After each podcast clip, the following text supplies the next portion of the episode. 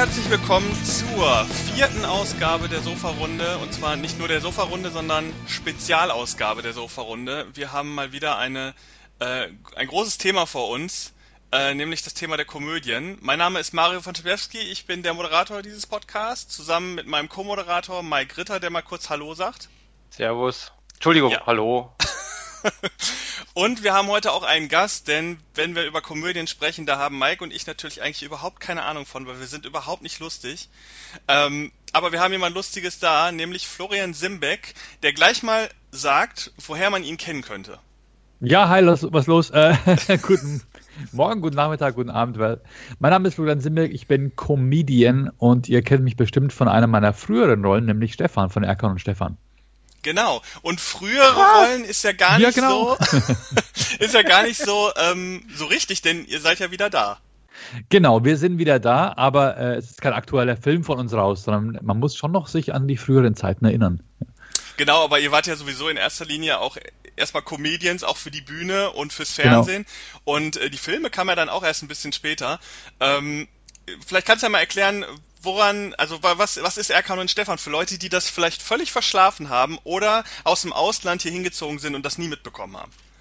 Also Erkan und Stefan ist ein Comedy-Duo, bestehend aus mir und äh, John Friedmann und der spielt den Erkan. Und ähm, wir spielen ein paar halbstarker, äh, nicht älter gewordener, unreifer äh, Jungs, die ähm, aus sozialen Brennpunkten kommen. Und Erkan ist quasi Halbtürke, ich bin Deutscher, der sich aber mit seinem, mit Hilfe seiner Sprache versucht zu integrieren, indem er auch so labert, ne? Verstehst du? Und, und das ist quasi, ähm, ja, wir beleuchten in unserer Comedy, die im Radio angefangen hat, so ein bisschen so die, ja, mein Gott, Szenen, Szenen einer Freundschaft auf der Straße. Jetzt mal ganz ernst formuliert. Und ihr seid ja äh, Ende der 90er ganz schön durchgestartet. Ähm, Jo. nicht umsonst, du hast ja selbst erwähnt, es gab dann auch noch Filme, äh, richtig große Kinofilme, ähm, teilweise Regie geführt von ähm, Bully Herbig. Ja, nee, Der- komplett. Also bei einem Film. Genau, und äh, genau, es waren drei Filme, soweit ich das gesehen habe. Und Ja, ähm, der erste war von äh, Michael Bulli Herbig inszeniert. Das war noch vor ähm, Shoot is Money To, soweit ich das Ja. weiß. Und ähm, ja, vielleicht kannst du mal erklären, wie ging das denn überhaupt los? Warum war Erkan und Stefan plötzlich so ein großes Ding und wie, wie kamt ihr auf diese Rollen? Das sind ja durchaus Rollen, die jetzt nicht so oft auch in der deutschen Comedy damals äh, und heute vorkommen. Ähm, aber bei euch haben sie funktioniert. Wie, wie, wie kam das? Also ähm, aufgeschnappt haben wir diese Sprache schon, schon einige Zeit früher. Ähm, wenn du am Busbahnhof rumstehst oder U-Bahn fährst, äh, ko- entkommst du dem ja nicht. Und wir hatten einfach sehr viel Spaß, das so, so nachzumachen und zu imitieren. Und der John hatte so eine gewisse Skepsis, so eine gesellschaftliche Skepsis damals, was äh, den gläsernen Menschen angeht. Und äh, hat mal irgendwo zum Spaß äh, seine Adresse angegeben mit dem Vornamen Erkan. Ähm, das war so ein Promotion-Team unterwegs, die haben früher mal so Zigaretten verteilt oder irgendwelche Feuerzeuge und man hat was geschenkt bekommen, wenn man eine Postkarte ausgefüllt hat, ähm, quasi, dass man seine Teilnahme an diesem Gewinnspiel oder sowas bestätigt hat. Er statt John Friedmann Erkan Friedmann draufgeschrieben. Äh, nur um zu wissen, an wen geben die seine Adresse weiter. Weil vielleicht kommt ja irgendwann mal Post an Erkan, äh, was aber in seinem Friedmann-Briefkasten landen würde. Und da kam dann Post zurück vom Marlboro Abenteuer-Team. Lieber Erkan, du bist dabei in der ersten Runde. Und unterschrieben hat ein anderer Erkan, Erkan Öztürk oder so hieß der. Und wir haben das damals so gefeiert, dass Erkan Post von Erkan bekommt, dass er ab sofort nur noch Erkan hieß bei uns im Freundeskreis. Und haben wir auch so miteinander gesprochen. Und ähm, so hat es so ein bisschen seinen Lauf genommen. Wir haben jemanden beim, beim Radio kennengelernt, dem haben wir dann vorgeschlagen, äh, auch so zu sprechen. Das ist im Augenblick gerade richtig trendy und macht Spaß. Und der hat gesagt, ja, mach uns doch mal vor. Und dann haben wir es ihm vorgemacht. Und dann sagte er, ja klar, klingt gut, klingt gut. Dann nehmen wir es jetzt mal auf. Und auf einmal waren wir es. Wir wollten eigentlich nur die Idee abgeben. Aber auf einmal ähm, waren wir diejenigen, die diese lustigen Radio-Sketche eingesprochen haben. Ja, alles, alles in Kurzfassung jetzt. Ne? Und ähm, ich meine, in den 90ern war ja auch Ali G eine ganz große Nummer gewesen. Ähm, hat, hat euch das irgendwie beeinflusst, dass, äh, da in, dass es da in Amerika jemanden gab, der, ich sag jetzt mal so eine ähnliche Figur, aber mit einem amerikanischen äh, Hintergrund, mehr so in dieser, in dieser, ähm, ja, wie, wie nennt man das, äh, so Rapper-Ecke, ähm, so jemanden gespielt habt, weil ihr seid ja dann später auch in die Richtung gegangen, dass ihr Interviews geführt habt und generell auch äh, auf der Bühne dann wart und so weiter. War das, hat das euch irgendwie beeinflusst? Naja, also die, ähm, die, die Figuren, die wir da geschaffen haben, gab es sowieso in verschiedenen deutschen Städten in ähnlicher Form, haben wir später festgestellt, weil wir, weil wir unterwegs waren. Gab es zum Beispiel auch in, in Augsburg, gab es welche, die im Radio gemacht haben, Neues aus Lechhausen, so heißt dort ihr sozialer Brennpunkt. Ähm, ich glaube, in Mannheim oder Stuttgart gab es was, das hieß Fahre Memphis. Ähm, und ähm, es ist zeitgleich, glaube ich, nicht nur deutschlandweit, sondern weltweit auch entstanden, glaube ich, dass man sich getraut hat, auch mal quasi äh, äh, Migrationshintergrund mit in die Comedy mit zu integrieren oder mit aufzunehmen und da keinen großen Bogen mehr drumherum zu machen aus Angst äh, vor der politischen Korrektheit. Und ähm, wir haben dann damals den Kinofilm gemacht, 1999 gedreht und dann haben wir 2000 Eins war quasi das Thema ähm, Fernsehshow auf einmal auf dem Tisch von Pro7, die kam auf uns zu. Und wir haben da lange überlegt und haben versucht, uns Inspiration zu suchen. Und unser Gedanke war, wir wollten so eine Art Wayne's World Geschichte machen. Weißt du, so Fernsehen aus der Garage für unsere Nachbarschaft, für unsere Neighborhood quasi, für die Hood. Und ähm, da wollten wir eine Art Sendung mit der Maus für Straßenjugendliche machen. Wir erklären die Welt. Und dann kam jemand auf uns zu und sagte, guck mal, da gibt's einen in England, Ali G ist ja nicht, ist kein Amerikaner, sondern Sacha Baron Cohen ist ja Brite, der hat das für BBC gemacht. Ähm, und hat uns diese Interviews vorgespielt. Und wir haben gesagt, Mann, das ist ja genau so, wie wir uns das vorstellen. Und er macht es ja perfekt. Aha, und so könnte man das machen. Und dann haben wir uns quasi so ein bisschen die Technik abgeguckt. Die Idee hatten wir schon vorher. Aber es hat uns natürlich inspiriert und auch ermutigt, es in diese Richtung weiter zu verfolgen. Ähm, man muss aber dazu sagen, er war halt schon vorher damit draußen. Ähm, aber die Idee hatten wir schon auch. Also es ist nicht so, dass wir das komplett nachgemacht hätten oder so. Aber wie gesagt, die, was ich ja auch eingangs gesagt habe, diese Ideen, das schwirrte alles so ein bisschen rum. Das war einfach zeitgeistig. Ja, ich meine, äh, was äh, Sascha Baron Cohen ja so ein bisschen, äh, ich sage jetzt mal geprägt hat, war ja dieses einfach nur dieses Konzept äh, mit dieser Figur dann sozusagen äh, äh, die Leute sozusagen zu verunsichern. Und das haben Total. ja dann später auch äh, viele aufgegriffen. Das ist ja, äh, da hat man ja kein, ich sage jetzt mal kein Monopol drauf. Ähm, aber finde ich interessant. Ich finde interessant, wie das auch so parallel äh, entstanden ist und wie das dann auch in Deutschland ja sehr gut aufgegangen ist. Ich meine, drei Filme in Deutschland zu kriegen als Comedian ist jetzt äh, nicht gerade einfach. Ähm, war, war es damals nicht und äh, ist es heute nicht. Ähm, du bist ja dann später auch in Richtung Schauspiel gegangen, nachdem dann Erkan und Stefan irgendwann so ein bisschen auch äh, ein bisschen ausgelaufen ist, ähm, hast du ja dann noch viele andere Filme gemacht. Ähm, wie wie kam es dahin? Ja, also wir wollten eigentlich, wir, wir, dachten eigentlich am Anfang, wir wollten diese Figuren komplett äh, stringent und geschlossen halten und dieses Universum auch nicht aufbrechen. Und wir waren uns damals auch unsicher, ob wir überhaupt verraten, dass wir gar nicht Erkan und Stefan in Wirklichkeit heißen. Ähm, weil wir eben auch keine Fans verlieren wollten, die vielleicht quasi an die Figuren geglaubt haben. Und dann haben wir sehr, sehr lange keine anderen Figur Rollen angenommen, einfach um den Markenkern nicht zu beschädigen. Und dann danach haben wir uns gedacht, jetzt haben wir endlich Lust. Also zum Beispiel, es gab nach dem, nach dem ersten Film kam Bully auf mich zu und meinte, hättest du nicht Lust, Teil der Bully-Parade zu werden? Und ich habe gesagt, meinst du jetzt nur mich oder auch John? Und er sagt, nee, also, also eigentlich jetzt erstmal nur dich. Und dann habe ich gesagt, nee, das kann ich, kann ich einfach nicht bringen. Erstens, ich will nicht anders verkleidet irgendwo in, in Erscheinung treten als, als Stefan und zweitens äh, Loyalität und so weiter. Und dann habe ich das ausgeschlagen und wir haben dann noch zwei Kinofilme als Erkan und Stefan weitergemacht. Aber du kannst ja nicht, du kannst ja nicht jedes Jahr so einen Film machen. Ne? Und irgendwann ist es einfach auch erschöpft. Und im, in Deutschland kann man sowieso nicht davon leben, was man im, als Kino, als, als Schauspieler verdient. Und deswegen war es dann auch irgendwann unser Wunsch, auch andere Sachen zu tun. Nur so viel passierte da gar nicht. Ne? Weil viele Leute gesagt haben, diese Figuren Erkon und Stefan sind so stark, ihr werdet wahrscheinlich, der Zuschauer wird wahrscheinlich immer denken, ach, Stefan spielt ja jetzt einen Arzt oder Stefan spielt jetzt einen Lehrer oder einen Familienvater. Ähm, diese Figuren werden immer vor der neuen Rolle gestanden. Und deswegen haben sehr viele Produzenten und Regisseure einfach die Finger von uns gelassen, was wir uns äh, tatsächlich anders vorgestellt hatten. Ja, und äh, jetzt seid ihr praktisch wieder zurück mit äh, Erkan und Stefan mit dem Konzept als Comedy-Duo. Ähm, und wie, wie, wie kam das zustande? Also äh, wie, wo war der Auslöser, dass es äh, sozusagen hieß, wir probieren es jetzt nochmal, beziehungsweise jetzt ist die Zeit, äh, diese Comedy wieder ähm, anzubringen? Naja, wir hatten ja sehr lange quasi unsere eigenen Wege verfolgt. Ich habe sehr viel Stand-up-Comedy gemacht, was ich immer noch mache, und eigene Comedy-Shows, wo ich andere Comedians zu Gast habe. Und John war sehr aktiv, also auch als Schauspieler, äh, auch Autor und, ähm, und auch Synchronsprecher. Und er kam eines Tages auf mich zu und sagt, du, ich habe eine Drehbuchidee für einen vierten Erkan und Stefan Film. Was heißt Idee? Er hatte schon ein Outline gehabt, beziehungsweise äh, einen Drehbuchauftrag von einem Filmproduzenten und hat mich gefragt, ob ich wieder mit dabei wäre. Und ich habe das dann ehrlich gesagt äh, ausgeschlagen, beziehungsweise ich habe gesagt, können wir das vielleicht ein bisschen auf Eis legen, weil ich glaube nicht so sehr an das, äh, das Konzept Kinofilm, ähm, was unsere Zielgruppe angeht, beziehungsweise was die heutige Zeit angeht.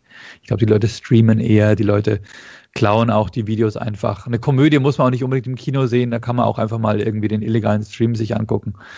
Und wenn das Startwochenende nicht passt und die Leute gar nicht ins Kino gehen, dann bist du sehr schnell wieder aus dem Kino raus, weil der nächste Blockbuster hinterher drängelt. Und dann kann so ein Ding auch mal floppen und sein Geld nicht einspielen. Und das ist mir zu riskant. Lass uns lieber live auf Tournee gehen. Da kann man das Risiko quasi streuen. Man kann in verschiedenen Städten an verschiedenen Tagen an den Start gehen. Man hat mehr Vorlauf. Und ähm, das war dann mein Vorschlag zu sagen, wir, ich sehe mich eher als Bühnenkomiker auch in den letzten Jahren und da machen wir erstmal auf die Art und Weise unsere Figuren wieder bekannt und gehen wieder raus in die Öffentlichkeit und irgendwann können wir auch wieder einen Kinofilm machen. Soweit ich weiß, ihr habt ja inzwischen schon äh, Bühnenshows gemacht als Erkan und Stefan. Ein paar, ja, also so testweise, ja. Was mich jetzt mal interessieren würde, ähm, wie ist denn euer Publikum zusammengesetzt? Hat man da jetzt sehr viele aus der früheren Zeit? Ich meine, es ist ja jetzt auch schon, äh, ich sag jetzt mal, die Hochphase ist ja jetzt auch schon so äh, 18, 19 Jahre her, wo dann der, der erste große Kinofilm kam. Habt ihr eher noch so das ältere Publikum oder kommen auch sehr viele jüngere Menschen inzwischen äh, zu euch? Ähm, das war uns von Anfang an klar, dass es eigentlich die Älteren sein werden. Dass es die Leute sind, die es früher gut fanden. Die sprechen wir auch an, also die, die, die gehen wir auch ganz gezielt an äh, mit der, in der Bewerbung. Die Fans von früher und wenn die ihre Kids mitbringen wollen, äh, auf jeden Fall super cool. Aber es ist eher eine Nostalgiegeschichte. Also wer auf den Humor gestanden hat und uns vielleicht schon mal live gesehen hat, der kommt auch wieder voll auf die Kosten. Es ist also wirklich was für die Fans von früher. Ja, äh, und äh, wo, wo kann man euch in der nächsten Zeit so sehen? Also was steht bei euch an, beziehungsweise Fernsehauftritte oder irgendwas? Fernsehauftritte hatten wir schon ein paar. Wir sind öfter mal bei Genial daneben auf Sat 1 und wir haben auch ein paar so Talkshows gemacht, NDR Talkshow. Wir sind demnächst äh, werden im bayerischen Fernsehen ausgestrahlt. Da waren wir bei Live aus dem Vereinsheim Schwabing. Mhm. Das wird ausgestrahlt am 5. September im bayerischen Fernsehen und ansonsten auf den Bühnen. Ja. Also ihr müsst wirklich uns live sehen. Genau, und wer gerne diese ähm, bisherigen Fernsehauftritte nochmal nachholen will, ich habe mal geguckt, die findet man im Internet, wenn man danach sucht. Ja. Äh, da findet man Talkshow-Auftritt und so weiter. Äh, kann man sich gerne nochmal angucken, vor allen Dingen, wenn man äh, früher Erkan und Stefan gefeiert hat.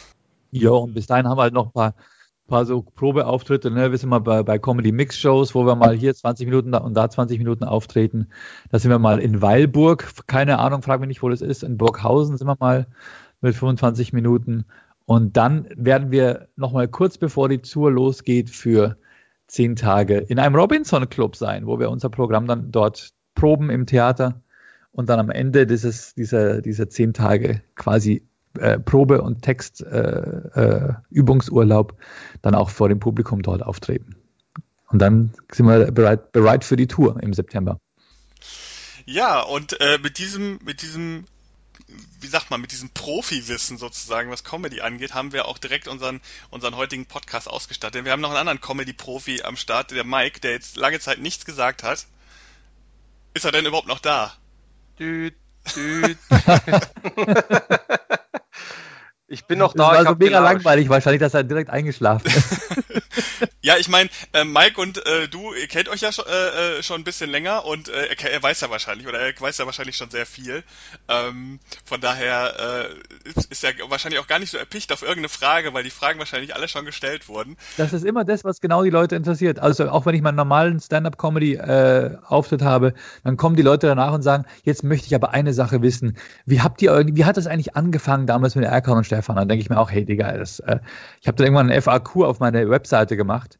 Und ähm, aber ich baue es auch teilweise in mein Stand-up-Comedy-Programm ein, damit ein paar so Fragen, die Leuten, die Leute offenbar echt interessieren, ähm, dann auch äh, zu hören bekommen. Und das gleiche hat der Mike mich auch schon alles mal gefragt, klar. Ja, jetzt hast du auf jeden Fall eine weitere URL, auf die du verweisen kannst, wenn du keine Lust hast, den Leuten das nochmal zu erklären. Floriansimbeck.de slash FAQ. Wobei ich dazu sagen muss, ähm, ich wusste tatsächlich nicht alles. Also so, so intensiv wie du habe ich den Flo nicht gefragt. Wir hatten halt teilweise andere Themen.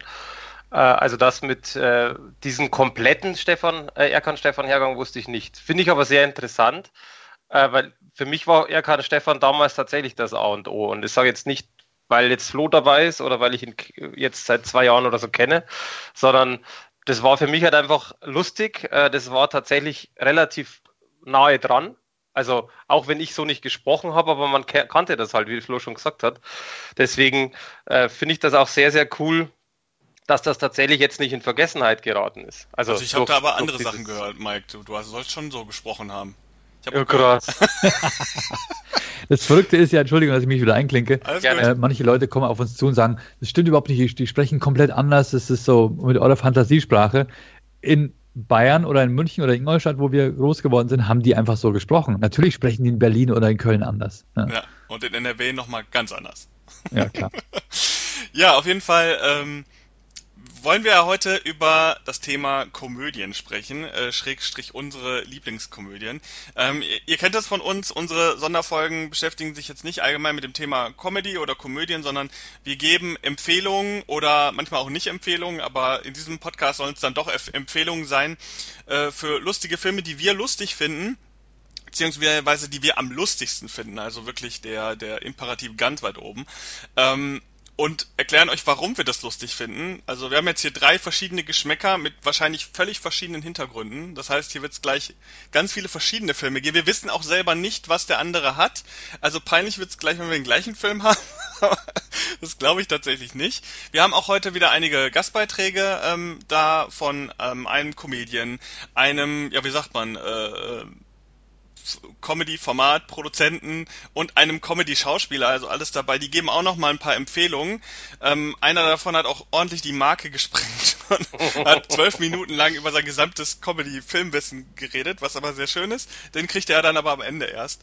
Äh, und ähm, ja, ich würde sagen, weil Mike ja auch jetzt gerade, das passt jetzt super gut, nicht so viel geredet hat, darf er jetzt mal viel reden, denn er fängt an mit seinem ersten, beziehungsweise mit seinem Lieblings-Comedy-Film. Ja, und das ist natürlich, deswegen bin ich auch sehr, sehr gespannt, was äh, Flo und du dann erzählt, denn es ist, es fällt mir wahnsinnig schwer. In der Tat. Und äh, korrigiert mich beide bitte, wenn es euch nicht so ging. Ähm, ja, also ich hatte, ich hatte ursprünglich zwei Filme, die ich angedacht hatte. Einen Film hat mir Christian Stock dann in seinem Beitrag ausgeredet, das werdet ihr nachher noch hören. Und den anderen habe ich dann genommen. Aber äh, ja, ich bin ja generell nicht so der Comedy-Viel-Gucker, deswegen habe ich nicht so viele Filme zur Auswahl gehabt, wo ich sagen würde, die sind mega lustig. Deswegen war es bei mir jetzt nicht ganz so schwer. Ich weiß nicht, wie Ja. es bei Florian war. Also ich habe ähm, ich hab tatsächlich eine ganze Gruppe von Filmen, die ich zumindest unter einem Dach zusammenfa- zusammenfassen würde und daraus habe ich meinen Lieblingsfilm nochmal rausgepickt. Ja, da bin ich gespannt. Also bei, bei mir sind es tatsächlich, und ich möchte trotz dessen alle drei nennen, aber suche mir dann natürlich einen aus. Ähm, das erste, wo, wo wir die Idee hatten mit, mit Mario zusammen äh, äh, und wo wir wussten, dass Flo dabei ist, haben wir gedacht, okay, cool, jetzt bin ich mal sehr gespannt. Und äh, man, man setzt sich natürlich kurz hin und überlegt und ich saß im Auto, bin äh, quasi wo, kurz nur einkaufen gefahren und dann war so, was nimmst du für eine Komödie, was kommt dir in den Kopf? Und dann war eigentlich Erkan sofort Stefan. Fast Junge, was ist los mit dir? Krass, ey. ich gehe. Ähm, Nee, und es war tatsächlich, eigentlich äh, war das allererste, wo mir in den Kopf geschossen ist, Superbad, die Komödie aus 2007 von Seth Rogen, wo Mega. eben Jonah Hill, äh, Michael Cera und so weiter mitspielen. Mega geiler Film. Das ist nämlich der Film, den ich, glaube ich, elf oder zwölf Mal schon gesehen habe. Also das ist tatsächlich der Film, den ich am meisten gesehen habe. Und dann äh, haben wir gedacht, den musst du eigentlich, muss sein. Aber ich nehme den tatsächlich nicht. Trotzdem ist der immer noch mega geil. Dann kam mir so als zweites in Sinn, gut, was, was ist eigentlich, was ist ein mega geiler Film, was hat dich irgendwo geprägt? Und äh, jeder weiß jetzt gleich, wovon ich spreche. Natürlich äh, hat man irgendwo als Science-Fiction-Fan Star Wars gesehen. Und dann kommt man natürlich an Mel Brooks Spaceballs überhaupt nicht vorbei. Also sprich äh, die Filmkomödie, die Star Wars und verschiedene Science-Fiction-Filme total veräppeln.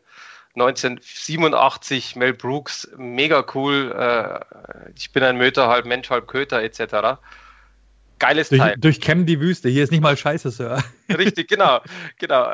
Und mit dem, äh, wie, wie heißt der von, der die Geräusche immer gemacht hat? Äh, von Police Academy? Ja, genau. Michael Winslow. Michael Winslow, genau, der ja auch dann Kurzauftritt mit den Geräuschen hatte und so. Also einfach ein wahnsinns cooler Film, aber auch der wurde es nicht. Und jetzt kommt äh, eigentlich so der Film, wo ich gedacht habe, der, der, warum ist es der für mich der Film? Und ich möchte jetzt das kurz vorher sagen, bevor ich den Film nenne, weil ich sehr viele Sprüche aus diesem Film immer wieder sage. Und deswegen ist es dieser Film geworden, weil ich mir gedacht habe, das, wenn, wenn ich jetzt unterbewusst in mich reinschauen müsste, muss es der sein. Und zwar Monty Pythons Ritter der Kokosnuss. Oh. Oh, da packt er direkt die großen Geschütze aus. Ja, natürlich. Nicht schlecht, nicht ähm, schlecht. Warum, warum das? Schwülen Engländer. Genau. Warum ich den nehme, ist einfach, also Monty Python, glaube ich, muss man nicht sprechen. Für die, die etwas jünger sind und zuhören, guckt euch das Ganze an, weil Monty Python hat, oder Python wie auch immer, hat äh, sehr, sehr viel gemacht und es waren im Grunde ja nicht nur zwingend irgendwelche Schauspieler, sondern ja so eine Komikergruppe, die es in den 70er, äh, äh, seit den 70ern gab. Dann gab es ja Monty Pythons Flying Circus, dann äh, entstand ja zum Beispiel Leben des Brian, wo viele einfach der Lieblingsfilm von Monty Python ist. Und das ist bei mir tatsächlich nicht. Äh, ich finde den auch super cool, aber nach wie vor ist für mich einfach äh, Ritter der Kokosnuss der Knaller. Wieso? Ganz einfach, weil, oder was heißt, nein, nicht einfach, aber erstens, die, die, diese, diese geschichtlich, dieser geschichtliche Hintergrund ist ja sogar tatsächlich halbwegs Betonung auf halbwegs ernst, weil es geht ja um die Sage von König Artus und dem Heiligen Gral. Der wird natürlich so dermaßen durch den Kakao gezogen. Das ist halt so eine Satire äh, irgendwo äh, des, des anderen Stern. Äh, alleine schon, wie der Film losgeht. Also für diejenigen, die ihn nicht kennen, ähm, das wird wahrscheinlich nicht komisch sein, aber man muss es einfach sehen und dann, äh, ich, ich lache mir da jedes Mal wieder Tränen ab äh, wo man einfach König Arthur sieht, der im Grunde auf einem Pferd sitzt, wo er gar nicht sitzt, weil der geht am Boden, galoppiert selbst, tut aber so und hinter ihm so sein, sein äh, wie sagt man, was ist der hinter ihm? Der, der Knappe. Der Knappe, danke, Herr Flo. Hinter ihm der Knappe mit zwei Kokosnüsse in der Hand und klopft die quasi zusammen, wie man früher oder teilweise jetzt noch ja auch als äh, Soundeffekt-Spezialist äh, ein Pferdereiten nachgemacht hat was, was ich jedes Mal so feiere und neulich, und jetzt ist jetzt kein Scheiß, ich habe mich neulich kaputt gelacht. Ich nutze ja äh, Facebook sehr, sehr extrem als Informationsflut und da gibt's ja so viele Gruppen auch, die was Lustiges posten und bla. Und was sehe ich? Es war tatsächlich ein, zwei Tage nachdem äh, ich mich entschieden habe, dass ich bei dem Podcast den Ritter der Kokosnuss nehme. Ich, ich sehe tatsächlich für das Fahrrad hinten eine Apparatur, die man quasi an den Gepäckträger baut. Und da sind zwei Kokosnüsse und durch das Fahrradfahren, wenn man tritt, äh, haut es quasi die Kokosnüsse zusammen. Ist kein Scheiß.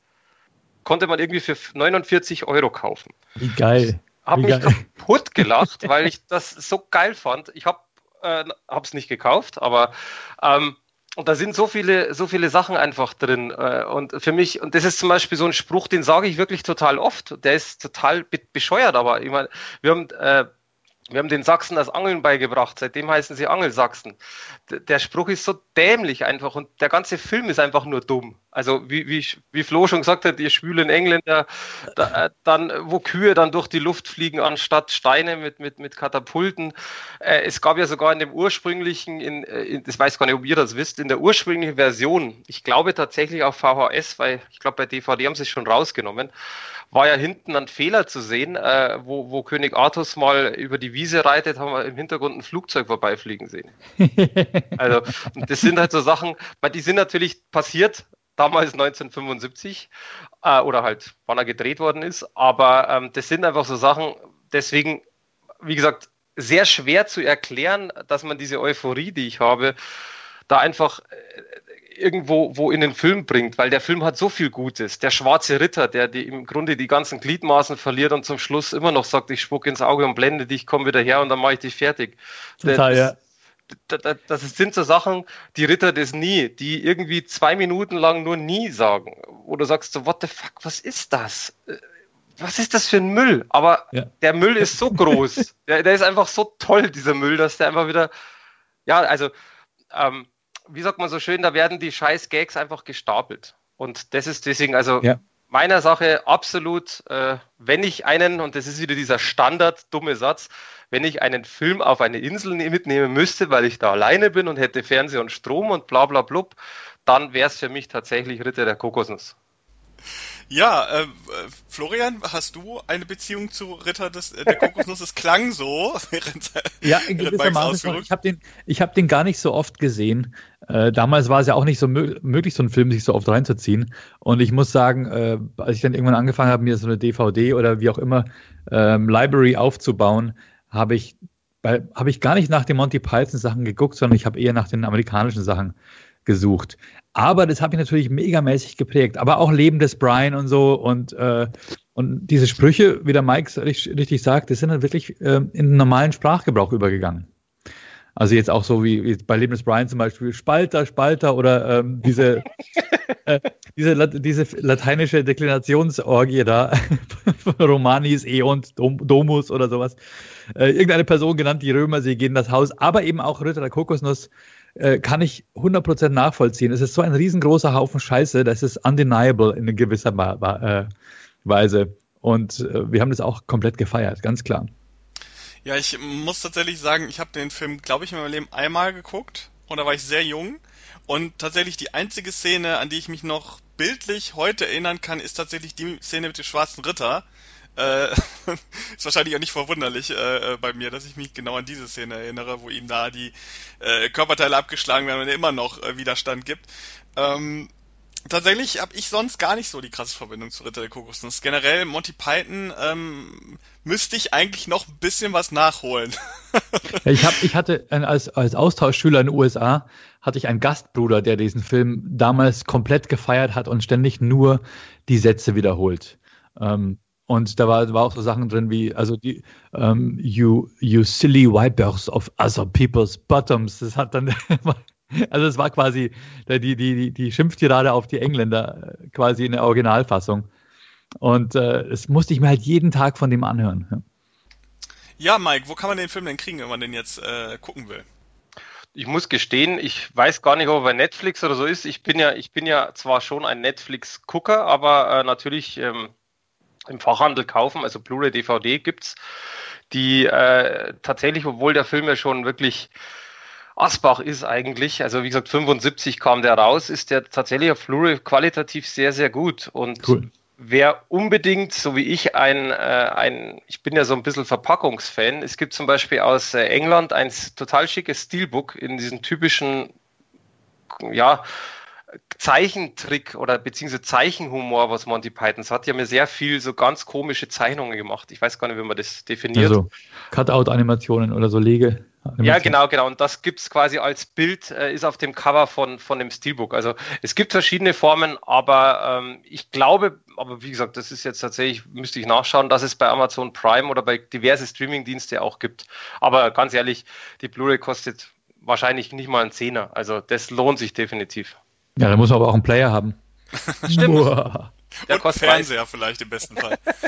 Aber äh, tatsächlich gibt's den relativ günstig auf DVD und Blu-ray, also den kann man kriegen. Ähm, wer also drauf Lust hat, vielleicht so wie ich, äh, den Film schon inzwischen wieder längst vergessen hat oder vielleicht auch nie gesehen hat. Ich muss ganz ehrlich sagen, sagen generell Monty Python ist zwar Kult und das kennt auch jeder, der sich mit Filmen irgendwie auskennt, aber ich glaube so in der Masse und gerade jetzt so bei den jüngeren Leuten, glaube ich, ist das kein Thema mehr. Deswegen nee. ähm, kann ich mir vorstellen, dass viele Leute den durchaus das erste Mal sehen würden, wenn sie sich den jetzt angucken, nach unserer, beziehungsweise nach Mikes Empfehlung. Das Problem ist ja auch so, dass zum Beispiel ähm, die, ähm, das Leben des Brian in, in, Bayern ja immer noch nicht, noch nicht äh, im Fernsehen laufen darf und so, ne? Okay. Das da gibt's ja, nicht. das ist ja gerade in katholisch geprägten Bundesländern gibt es ja ein Riesenproblem damit, dass äh, die Monty Python da so gotteslästerlich waren. Okay. Glaub, deswegen Blu-ray. Ja, deswegen, ja, genau. nee, aber jetzt, was ich dazu sagen wollte noch, Mario, da hast du vollkommen recht. Also der Punkt ist tatsächlich, wenn du jetzt bei, bei Jugendlichen schaust, die werden den Film nach drei Minuten ausschalten. Weil alleine, wenn, wenn für uns, also ich sage jetzt mal für Flo und mich jetzt, äh, aufgrund dessen, dass wir vom Alter ganz grob gleich sind, äh, du guckst es an, siehst die Szene mit der Kokosnuss und lachst dich kaputt. Und ein, ein jetziger, äh, ein jetziger, ein Jugendlicher sieht das und sagt, was macht denn der? Warum hat denn der Kokos? Hä? Wo ja. ist das Pferd? Also, das, das habe ich selber schon mal live miterlebt tatsächlich, ähm, wo ich mir gedacht habe, so, what the fuck, was hast du für einen Humor? Gehst du, gehst du in den Keller oder, oder findest du was auch immer? Äh, das ist aber einfach, der Humor hat sich extrem gedreht und das merkt man bei dem Film. Und deswegen Empfehlung meinerseits tatsächlich an die alten Hasen. Da kennt ihn wahrscheinlich jeder. Also einfach wieder mal rein, wieder mal reinschauen. Weil ich glaube persönlich nicht, wenn man sagt, so jetzt ein, ich sag's jetzt mal vorsichtig, 20-Jähriger, guck dir den mal an, der ist toll. Bin ich mir nicht ganz sicher, ob das was bringt. Ja, ich weiß nicht. Also die, also die, geb, die geben schon auch Vollgas. Also da wird's halt auch blutig und, und, und geht hart das zur stimmt. Sache und die übertreten schon einige Schwellen. Ich glaube schon, dass es bei den Leuten, bei den Kids auch heute nochmal ankommen könnte. Allerdings hast du auch, ähm, ist, ist das Tempo sehr langsam. Das ist, glaube ich, das, was die Kids heute eher abschrecken könnte. Das stimmt auch, ja. Vielleicht sollte man einfach die Szene mit dem schwarzen Ritter direkt an den Anfang schneiden. Äh, ist ja immerhin auch die Szene, die ich noch erinnere. Äh, ja, oder die, also für mich ja die grandioseste Szene äh, ist ja da, das, wo sie die Hexe überführen, dass sie keine Hexe ist. Also Flo weiß, weiß das jetzt. Nee, wo die, die kommen doch hin und dann sitzt doch, äh, dann ist doch die Hexe äh, mit dieser langen Nase, wo so eine Nase aufgeklebt hat, so eine Karotte, glaube ich, war das ja. Und, und dann ähm, diskutieren sie doch rum und dann sagt er doch von wegen diese hochmathematische Formel, wenn eine Taube so schwer ist wie eine afrikanische Brieftaube und bla und dann zum Schluss setzen sie die Hexe auf die Waage. Und diese Formel ist ja dann, wenn die quasi genauso schwer ist wie das, dann ist sie keine Hexe. Also das ist so ein so eine Szene, wenn du danach, also ich habe mir die Szene glaube ich fünfmal angeguckt und habe versucht tatsächlich zu verstehen, was die sagen. Und das ist so ein Bullshit. und das ist genau das ist so lustig. Du siehst es und sagst, was? Und du lachst nebenbei, weil die ja das eigentlich total oder ziemlich tot ernst spielen. Das ja. gleiche, wie, wie Flo sagt, also es sind schon einige Stilbrüche dabei.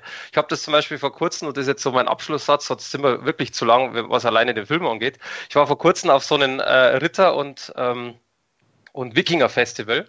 Und es war wirklich sehr, sehr schön, total viele so verkleidet und die hatten halt verschiedene Sachen, was genau diese beiden Themen angeht. Und mittendrin kommen tatsächlich zwei Typen mit einem, äh, mit so einem Wagen aus Holz. Hinten liegen zwei, drei Leute drauf, äh, spielen quasi tot und die haben eine Glocke in der Hand und schreien wirklich durch die ganzen Leute, bringt eure Toten raus, ja. bringt sie raus. Und das ist ja eins zu eins aus dem Film. Stimmt. Und ich konnte nicht mehr vor Lachen. Das ist zwar ziemlich makaber eigentlich, aber das ist einfach so in dem Film so geil. Und dann gehen die da durch und die Leute haben das gefeiert. Also das waren natürlich viel ältere Leute. Also was heißt älter? Ich sage jetzt mal 30 plus, 35 plus. Aber die haben das echt gefeiert. Die kannten das alle. Und das, geil. ich fand das so geil einfach. Und da sieht man das, was Flo auch vorher gesagt hat, diese, viele haben diese Sprüche oder diese Sachen irgendwo übernommen. Makaber hin oder her. Also, äh, oder auch wirft den Burschen zu Boden, war jetzt ja aus Leben des Brian. Das sind viele Sachen, da, das kann man irgendwie nicht mehr wegdenken. Da gibt es ja auch äh, den, weil, wir, weil, weil, du von der Hexe gesprochen hast, bei Mel Brooks History of the World Part 1, da gibt es ja die Szene auch mit der Inquisition. Da geht es ja, glaube ich, auch um Hexenverbrennung oder sowas, ne? Könnt ihr noch erinnern? Hab ich, hab, ich bin mir nicht sicher, ob ich den gesehen habe, ehrlich gesagt. Okay, da gibt es auch was mit einem, ein, ein Spruch, der mich sehr geprägt hat. Das war mit dem, mit dem, mit dem König, der Schach spielt. Ich glaube, es war Ludwig XIV. Und da hat, hat, da hat ein, ein Pinkelburschen da gehabt, so ein Pissboy. Der lief immer mit so einem Eimer rum und da hat ihm in den Eimer reingeworfen und das Trinkgeld hat ihm in den Eimer hinterher, hinterhergeworfen. und dann hat er immer gesagt, it's good to be the king. das hat mich auch sehr geprägt. Kennt das noch jemand von euch? Leider nicht. Ah, Wie heißt der Film? Uh, History of the World Part 1 von Mel Brooks. History of the World. Also ich, ich google gerade mal schnell tatsächlich. Ja. 81. Auch mit, mit, mit Musical-Stellen. Ah. The Inquisition, Water Show, also typisch Mel Brooks. Also ich habe jetzt Fotos angeguckt, doch, aber das, ich glaube, da habe ich nur mal reingeguckt oder so. Oh, nee, aber muss ich echt mal schauen, den werde ich mal gleich mal auf die Flagge schmeißen. Gut, das kann Mike sogar vielleicht machen, wenn wir unseren ersten Gastbeitrag einspielen. Ähm, was wir jetzt mal machen werden, denn wir haben einen Gastbeitrag äh, von dem Comedian Thorsten Bär bekommen, der auch äh, einen, natürlich, äh, einen Lieblings-Comedy-Film hat. Und äh, der wird uns jetzt mal kurz sagen, ähm, was denn sein Lieblings-Comedy-Film ist.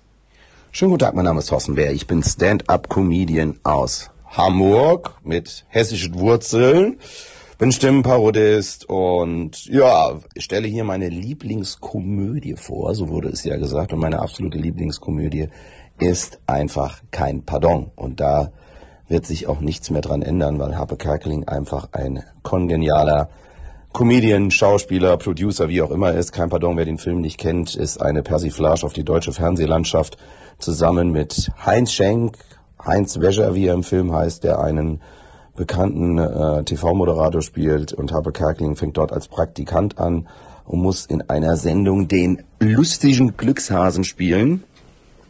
Und zu einer Melodie jedes Mal rauskommen, die da lautet Witzigkeit kennt keine Grenzen, Witzigkeit kennt kein Pardon, denn nur wer witzig ist, also einfach sensationell. Und ähm, es endet in einem kompletten Vollchaos, dieser ganze Film. Und es ist äh, einfach zu sehen, wie diese äh, Branche, in der ich ja auch äh, ab und zu mal tätig bin, ich war schon bei Genial daneben mal bei das Quiz, ähm, war bei Volle Kanne, hab ähm, Mord mit Ansage, eine Impro-Show mit Bill Mockridge zusammen gemacht und habe selbst auch früher fürs Fernsehen gearbeitet, viel, habe auch, hab auch mal Warm-Upper gemacht, deswegen ist das für mich, äh, kann ich mich darüber noch dreimal mehr beömmeln, weil ich das die, die ganzen intern aus der Fernsehbranche eben auch so ein, ein Stück weit kenne und äh, es ist einfach eine lustige Zirkuslandschaft, die einfach auch mal äh, persifliert werden musste und das ist hier einfach kongenial gelungen. Also von daher ist das meine absolute Lieblingskomödie. Wenn wir jetzt danach gehen wollen, ob es noch was gibt, dann äh, finde ich einfach alle Filme mit Chevy Chase einfach auch tierisch geil. Das sind ganz alte Sachen mit äh, Familienkomödien aus den USA. Hat äh, bestimmt schon mal an Weihnachten gibt's da mal einen schönen Film, den Gott, jetzt kann ich auf den Namen, merkt man gar nicht, ne?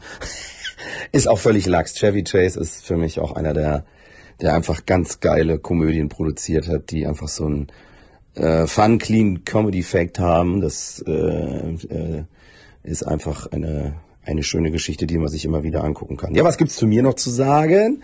Ich bin aktuell auf Tour mit meinem Programm Der Bär ist los.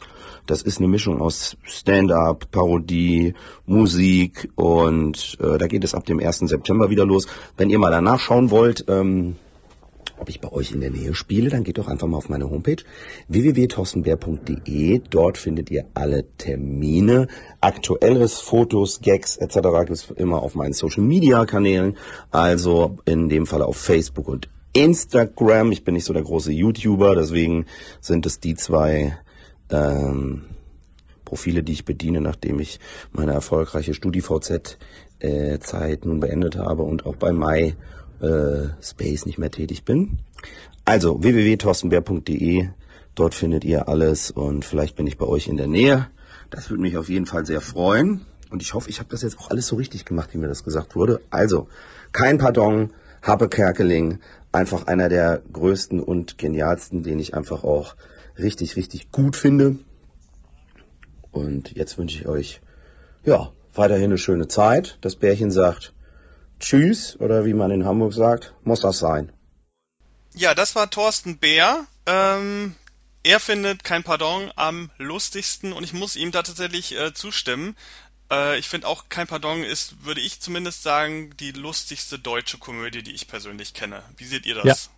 Kann ich absolut unterschreiben. Ich habe den Film auch geliebt. Vor allem, ich fand es total spannend. Heinz Schenk, den man wirklich nur als Moderator von einer Musiksendung namens Der blaue Bock kannte, also ich zumindest, äh, in dieser selbstironischen Figur zu sehen, Heinz Wäscher, wie er sich da selber sowas von aufs Korn nimmt und so eine Drecksau ist. Es hat so viel Spaß gemacht.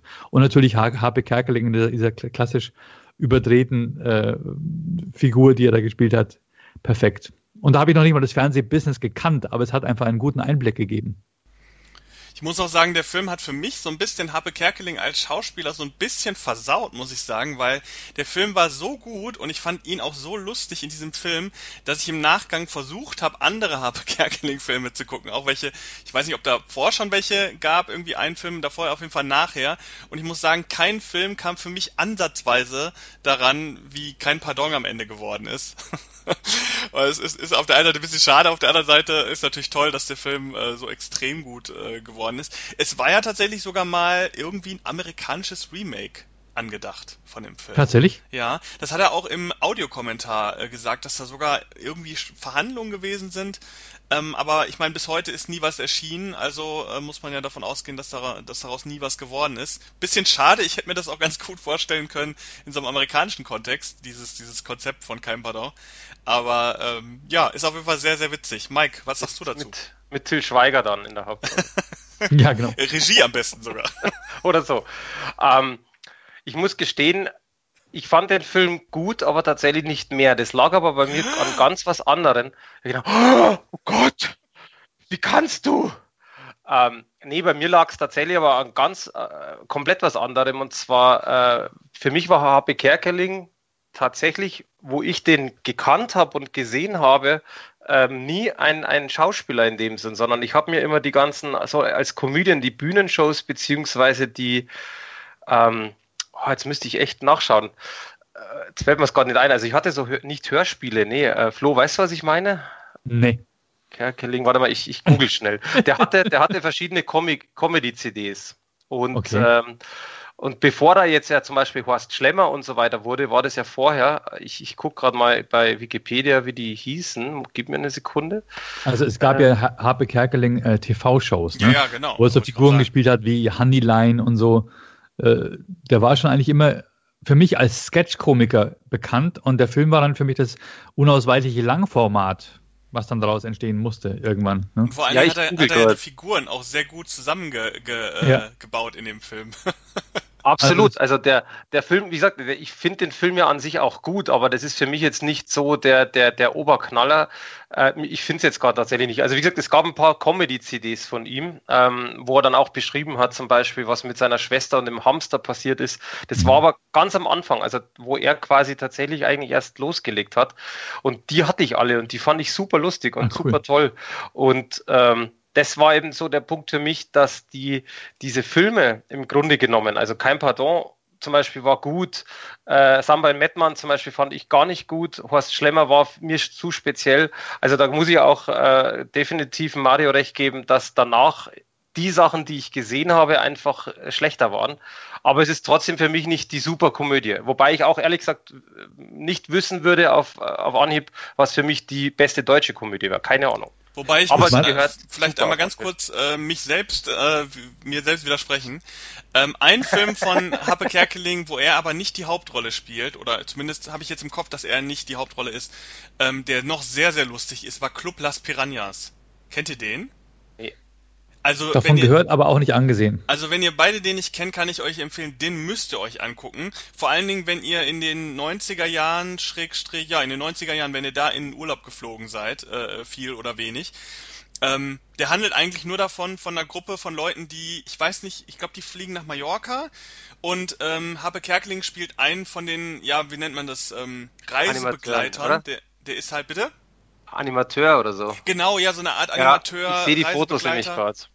Und äh, er spielt halt nicht klassisch lustig, wie man es kennt, also irgendwie, äh, dass er eine lustige Rolle verkörpert, sondern er spielt einen sehr unsympathischen und, und äh, äh, biestigen äh, Reisebetreuer zusammen mit einer anderen Schauspielerin, die auch bekannt ist. Ich muss gerade mal ganz kurz nachgucken, wie die hieß. Äh, ich kenne ihren Namen nicht. Oh Gott, jetzt weiß ich natürlich nicht, wie der Rollenname ist. ähm, ich, ich rate jetzt einfach mal ins Blaue. Angelika Milster? Ist das ja, doch. die? Kennt man ja. die? Ja. Jetzt muss ich gerade mal gucken, ob das das Bild. Jetzt weiß ich leider nicht, äh, ob die das ist. Auf jeden ich Fall. Grad, ähm, das ist die. Genau, mit einer anderen äh, Schauspielerin spielt er halt diese, diese Reisebegleitung. Und der Film ist unfassbar witzig, wenn man selber als Deutscher ähm, viel gereist ist in der Zeit, weil der alles äh, verarscht, was in dieser, ja. was in diesem Kontext passiert und das teilweise sehr, sehr witzig. Ähm, das ist da ist ja übrigens auch Superstau sehr witzig mit Gerhard Polt oder ja. auch ja. Man, oh, genau, ja.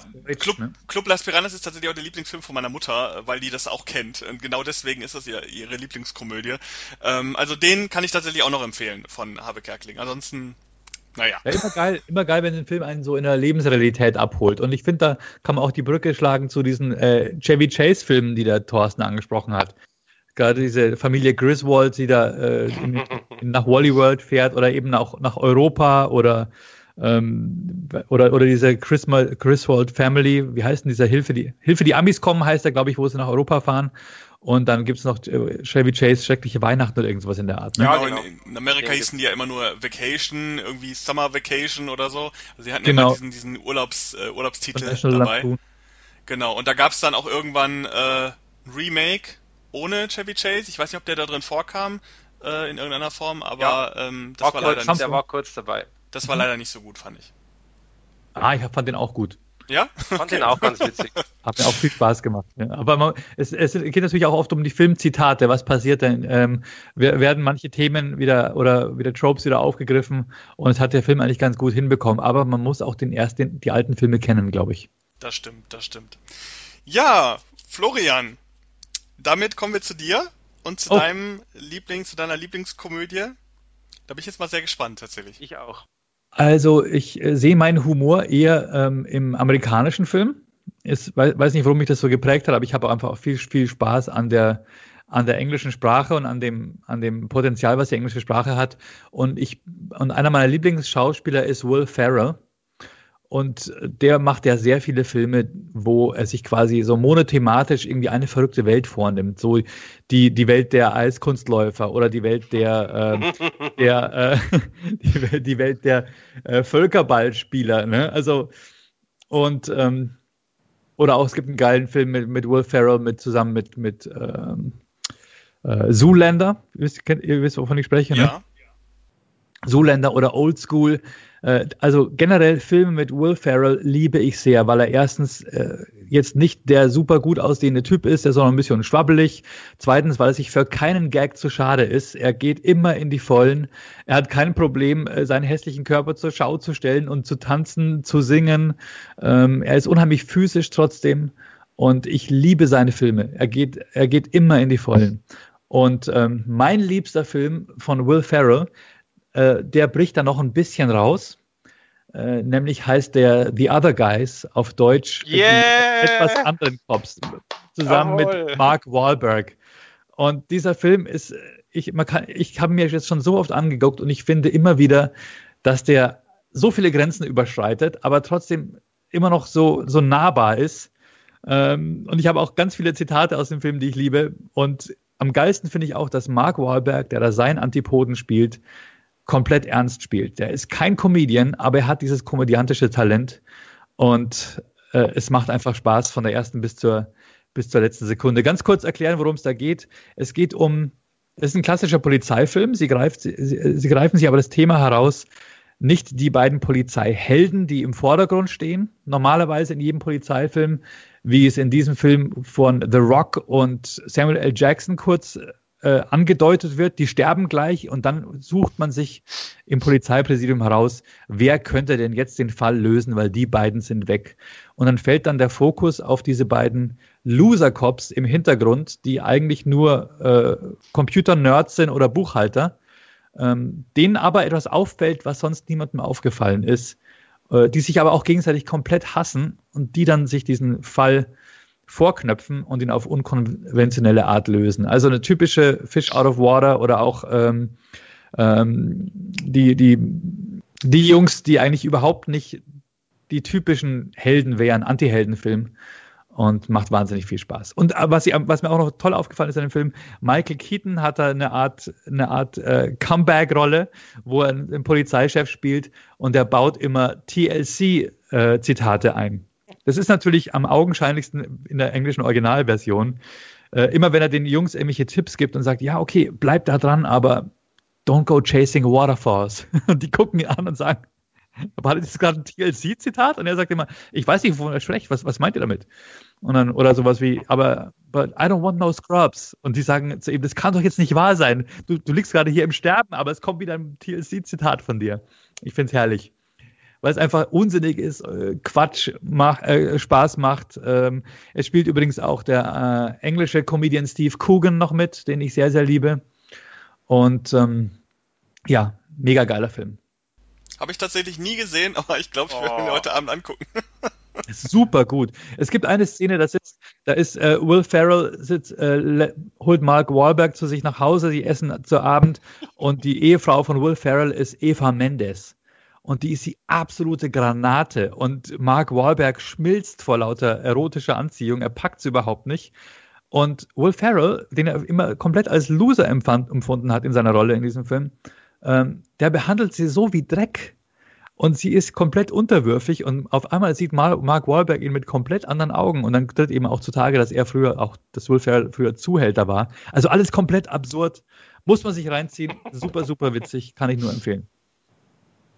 Da muss ich Flo echt recht geben. Also das ist für mich definitiv auch eine der besten Komödien, was dieses Thema angeht. Ich erinnere mich immer so gerne an die Tischknaller-Szene. Die Tischknaller-Szene? Ja, wo, wo beide doch, äh, beide sind ja in dem, in dem äh, Büro und äh, Rock und so ist ja noch da, also bevor sie gestorben sind und feiern ihren Erfolg und dann ähm, sagt er doch, er soll, also für dich Mario, er, er sagt quasi so, dass man, äh, dass es bei denen halt cool ist und dass man es bei denen einfach macht, dass die eine Pistole nehmen und, und ja. im Grunde genommen halt äh, schießen, einfach so. In die Decke schießen, ja. Also an die Decke schießen, genau. Und, und dann und Pharrell so, ach Quatsch, und doch, doch, das macht man so. Und, und dann steht er halt auf, ganz, total überzeugt, wie er halt ja auch die, diese Rollen so geil spielen kann. Total überzeugt, nimmt er seine Pistole, steht auf und schießt einfach in die Decke. Und, also du musst es sehen. Du musst es sehen. Runter, sagen, das ist so geil einfach. Das musst du sehen. Das ist der, der, Tischknaller. Das ist für mich einfach eine der geilsten Szenen. Oder wie Flo schon sagt mit, mit Eva Mendes, da sind ja einige Szenen, dass er immer wieder sagt, deine Frau ist so, oh, die, ist, die ist der Wahnsinn. Und ach komm, gibt es ja tausend andere und die ist ja nicht so, nein. Und, also ich finde ihn auch mega. Also sehr, also sehr, sehr eine gut. Szene, wo, sie, wo die beiden sich wieder zu, wo die beiden getrennt voneinander sind und es wird immer so eine Oma hin und her geschickt, die die Botschaften überbringen muss zwischen ihm und seiner Frau. Und es sind immer nur so Sexnachrichten, was er mit ihr machen würde. Und die Oma sagt, muss ich wirklich? Ich will nicht nochmal. ja, ich werde mir den, glaube ich, heute Abend angucken. Also ich, ich kenne den Film vom Titel her, ich kenne ihn vom Poster her, aber äh, jetzt habe ich gerade mal so aus Spaß auf die, auf die ähm, IMDB-Seite geguckt. Da spielen ja tatsächlich also eine Menge bekannte Leute mit. Ja, ja. Ähm, und äh, ja, und 100, äh, 100 Millionen hat der, glaube ich, gekostet. Äh, zumindest wird das, wird das ja angegeben, was ja schon heftig ist für eine Komödie. Äh, werde ich mal, werde ich mir mal geben. Also es sieht alleine nicht so schlecht die, aus.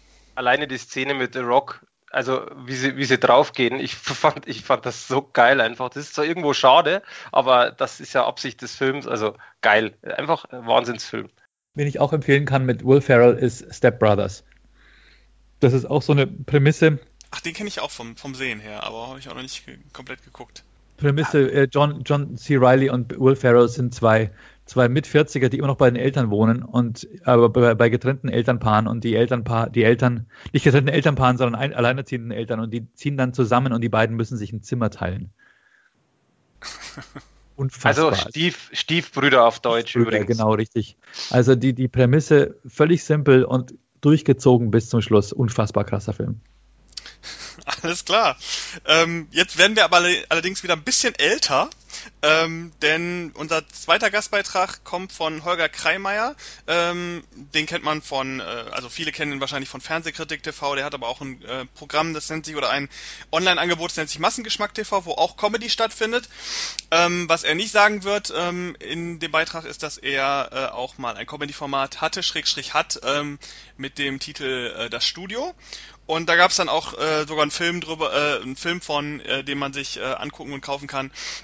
Also er ist nicht Comedy-fremd und er hat äh, auch einen Gastbeitrag gemacht für uns und wird euch jetzt mal erzählen, was sein Lieblings-Comedy-Film ist. Ja, hallo, hier spricht Holger Kreimeier von Massengeschmack TV. Ich bin gebeten worden zu sagen, welchen ich als den lustigsten Film aller Zeiten betrachte. Das ist sehr schwer zu beantworten. Ähm, da sind mir gleich mehrere Filme eingefallen. Also ich kann nicht sagen, dass der Film jetzt an sich äh, sozusagen einer wäre, wo ich besonders viel gelacht hätte. Es gibt viele tolle Komödien. Ich habe mir so ein paar Filme überlegt und habe mir dann gedacht, welchen nehme ich davon. Ich habe mich letztendlich entschieden für den Film Oscar von 1967 mit Louis de Funès in der Hauptrolle.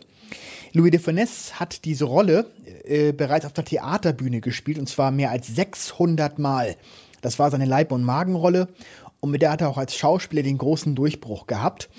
Und als er dann auch als Filmschauspieler den großen Durchbruch hatte, da war es klar, dass irgendwann auch die Verfilmung dieses Theaterstücks kommen würde. Und das war 1967 dann eben soweit. Louis de Funès spielt in diesem Film den industriellen Barnier, der hat ein großes Haus, hat eine, äh, eine Ehefrau und eine Tochter. Und eines Morgens klingelt ein äh, Angestellter seiner Firma bei ihm und hält um die Hand seiner Tochter an. Und Barnier ist völlig außer sich und sagt, wie kann das sein? Meine Tochter hat davon gar nichts erzählt, das gibt's ja gar nicht. Und es stellt sich aber dann heraus, dass das Mädchen, ähm, um de dessen Hand äh, der Angestellte anhält, gar nicht die Tochter von Barnier ist. Die hat sich einfach nur äh, interessant machen wollen und behauptet, sie wäre die Tochter von Barnier, ist sie aber gar nicht. Und das ist nur der Anfang von einer ganzen Reihe von Verwicklungen, die dann kommen. Ähm, Barnier wiederum will seine reale Tochter, seine echte Tochter, die will er mit einem äh, ziemlich dummen Masseur ähm, äh, verbandeln. Der, der kapiert aber gar nicht, was das Ganze soll und versteht die ganze Situation nicht. Und das Ganze steigert sich dann noch darin, dass es um drei gleich aussehende Koffer geht, die immer wieder verwechselt werden. In einem Koffer ist Geld, in einem weiteren ist Schmuck und in einem dritten Koffer ist ähm, Damenunterwäsche. Und Louis de Finesse, also, also Barnier, ähm, ist immer völlig außer sich, dass er immer wieder an diesen blöden Koffer mit der Damenunterwäsche gerät. Ja, also eine wirklich irrsinnig komische Komödie, die nur die ganze Zeit in diesem Haus spielt. Das ist ja ein Theaterstück, wie gesagt, ursprünglich. Und die Verwicklungen und Verwechslungen, die da stattfinden, sind so urkomisch, dass ich wirklich jedes Mal auf dem Boden liege vor Lachen. Und ja, eine absolute Empfehlung. Wer den Film noch nicht kennt, unbedingt mal anschauen. Oscar mit Louis de Funès in der Hauptrolle von 1967. Gibt es auch auf Blu-ray zu kaufen und äh, ja, sehr schöner Film. Ja, Massengeschmack TV, um das noch kurz zu erwähnen, ist ein Online-Sender, äh, so ähnlich wie nach dem Prinzip von Netflix. Also man zahlt bei uns einen monatlichen Betrag, 6,99 Euro, und bekommt dafür diverse Sendungen geboten aus dem Bereich Talk, aus dem Bereich Medienkritik, äh, aber auch aus dem Bereich Filmkritik. Wir haben ein wöchentliches Magazin, das heißt Pantoffelkino. Das gibt es jeden Freitag. Und in dieser Sendung äh, ja, besprechen wir also auch aktuelle Heimkino-Neuerscheinungen, aber auch durchaus, dass wir mal eine Sendung machen, wo wir über Clint Eastwood sprechen, haben wir vor kurzem erst gemacht. Louis de Finesse war auch vor gar nicht allzu langer Zeit Thema und so weiter. Wir haben auch prominente Gäste gelegentlich mal da. Uwe Boll war schon mal da, Oliver Kalkofe war schon mal da und so weiter. Also ist eine bunte Mischung äh, und äh, es geht hauptsächlich aber eben, wie gesagt, natürlich um das Thema Film. Das ist das äh, zentrale Element dieser Sendung. Also insofern schaut mal rein, massengeschmack.tv. Man kann sich anmelden und dann das Programm erstmal 14 Tage kostenlos testen, ob es einem gefällt. Und ja, falls es einem nicht gefällt, was ich mir nicht vorstellen kann, kann man auch wieder vorher rechtzeitig kündigen, bevor zum ersten Mal Geld vom Konto abgebucht wird. Also schaut mal rein und jetzt gebe ich zurück in die Regie. Das war Holger Kreimeier äh, mit dem Film Oscar, wo ich leider sagen muss, den kenne ich gar nicht. Ähm, wir haben gerade schon mal so rumgehorcht, äh, wer den von uns so kennt. Äh, Florian, du kanntest ihn auch nicht, oder? Nee, ich muss zugeben, ich kenne ihn auch nicht, aber diese Machart der Filme, wie zum Beispiel ein Louis Define-Film, den ich sehr geliebt habe, Hasch mich, ich bin der Mörder. Da geht es auch um diese klassische Verwechslung. Er muss immer irgendetwas verstecken. Da muss er eine Leiche in so einem, muss eine Leiche verstecken, ähm, wo er nicht irgendwie schuld dran war an dem Mord und versteckt dann in einem Pavillon und ständig klappt die Tür auf und der Kommissar kommt rein und dann ist der, die Leiche im Koffer, also immer dieses ständige Hin und Her ist vermutlich das Gleiche, ne? Also für euch zur Info, ich kenne den Film nicht komplett, aber ich habe reingeschaut mal. Aber ähm, es, was für uns hier ein bisschen bekannter ist, ist äh, quasi, es gibt eine Filmkomödie von John Landis. John Landis war ja ein amerikanischer oder ist ja ein Filmregisseur, der ganz komische äh, Filme teilweise gemacht hat, bis hin zu Glücksritter zum Beispiel oder Drei Amigos, die kennt man bei uns, Beverly Hills Cop 3. Und der hat das Ganze nochmal verfilmt und zwar lustigerweise mit Sylvester Stallone in der Hauptrolle. Da Ach, heißt cool. der Film auch Oscar vom Regen in die Traufe und den kenne ich. Allerdings äh, klingt jetzt blöd, aber das war auch zu lange her. Also ich muss gestehen, ich weiß es nicht mehr so ganz. Wobei der Oscar jetzt, der von Sylvester Stallone, im Grunde genommen zu einer anderen Zeit spielt. Aber ja. es basiert halt trotzdem auf dem Bühnenstück vom, von dem und Louis Define. Aber ich muss gestehen, ich kann nicht wirklich so mitreden, aber ich gebe da Flo recht, äh, die, die, die äh, Louis Define Filme oder überhaupt, also die, diese Art sind ja nichts zwingend Neues, aber ähm, wer Louis Define Filme kennt, der mag einen, der mag den nächsten. Also der Kerl war einfach der Oberknaller als, als Filmschauspieler. Ja, super Tempo, super ähm, Situationskomik und äh, dieses Nein, doch, oh, aus Hasch mich ja, genau. Mörder, glaube ich, äh, kennt ja, glaube ich, auch jeder, ne? Glaub schon, ja. Hat schon richtig Spaß. Hat uns übrigens auch inspiriert bei Erkon und Stefan 3, muss ich dazu sagen. Ähm, da ging es ja auch um diese Leiche, dieser Hardy Flanders, der da stirbt. Äh, und wir müssen mit dieser Leiche umgehen. Da gab es auch den Film, ähm, da gab es auch noch einen anderen Film mit einer Leiche. Ich komme gerade auf, auf, den Titel nicht. Ähm, Dingens. Äh, oh, verdammt, wo sie den dann rumkutschieren, oder? Immer Ärger mit Bernie. Bernie, genau. Genau. Diese beiden Filme haben uns inspiriert und äh, da haben wir quasi auch den äh, Der Tod kommt krass äh, danach quasi als, als, als, als äh, anerkennende, anerkennende Hommage an diese Filme äh, so geschrieben. Und wir haben tatsächlich auch bei der Farbauswahl der Kostüme und des Setdesigns und auch der, der, der, der Räume, wie alles bemalt oder äh, dekoriert war, ähm, und an diese Louis de Finet-Zeit, an die, an die 60er und 70er in Frankreich ähm, quasi die Farbtöne so ausgewählt. Und dann haben tatsächlich Kritiker geschrieben, wirkt an, anhand des, des, der Bühnendekoration etwas angestaubt. Dabei war das Absicht, ne? Ja, aber es ist schön, dass wir die, die, äh, diese äh, Runde noch gekriegt haben jetzt mit Louis Define. Das ist äh, bestimmt eine Info, die wissen viele nicht. Und äh, die den Film gesehen haben, äh, die sind jetzt auf jeden Fall, wissen jetzt auf jeden Fall, warum es so ist, wie es ist. Und ähm, ja, also ich muss ganz ehrlich sagen, ich bin überhaupt kein Louis Define-Fan. Ich finde ich finde es nicht lustig, ist nicht so meins. Was? Nee, leider nicht. Ähm, ich habe es wirklich Lo probiert, weil das ja wirklich auch zu den zu den großen Namen im, im Bereich Comedy gehört. Aber ich konnte damit nie was anfangen.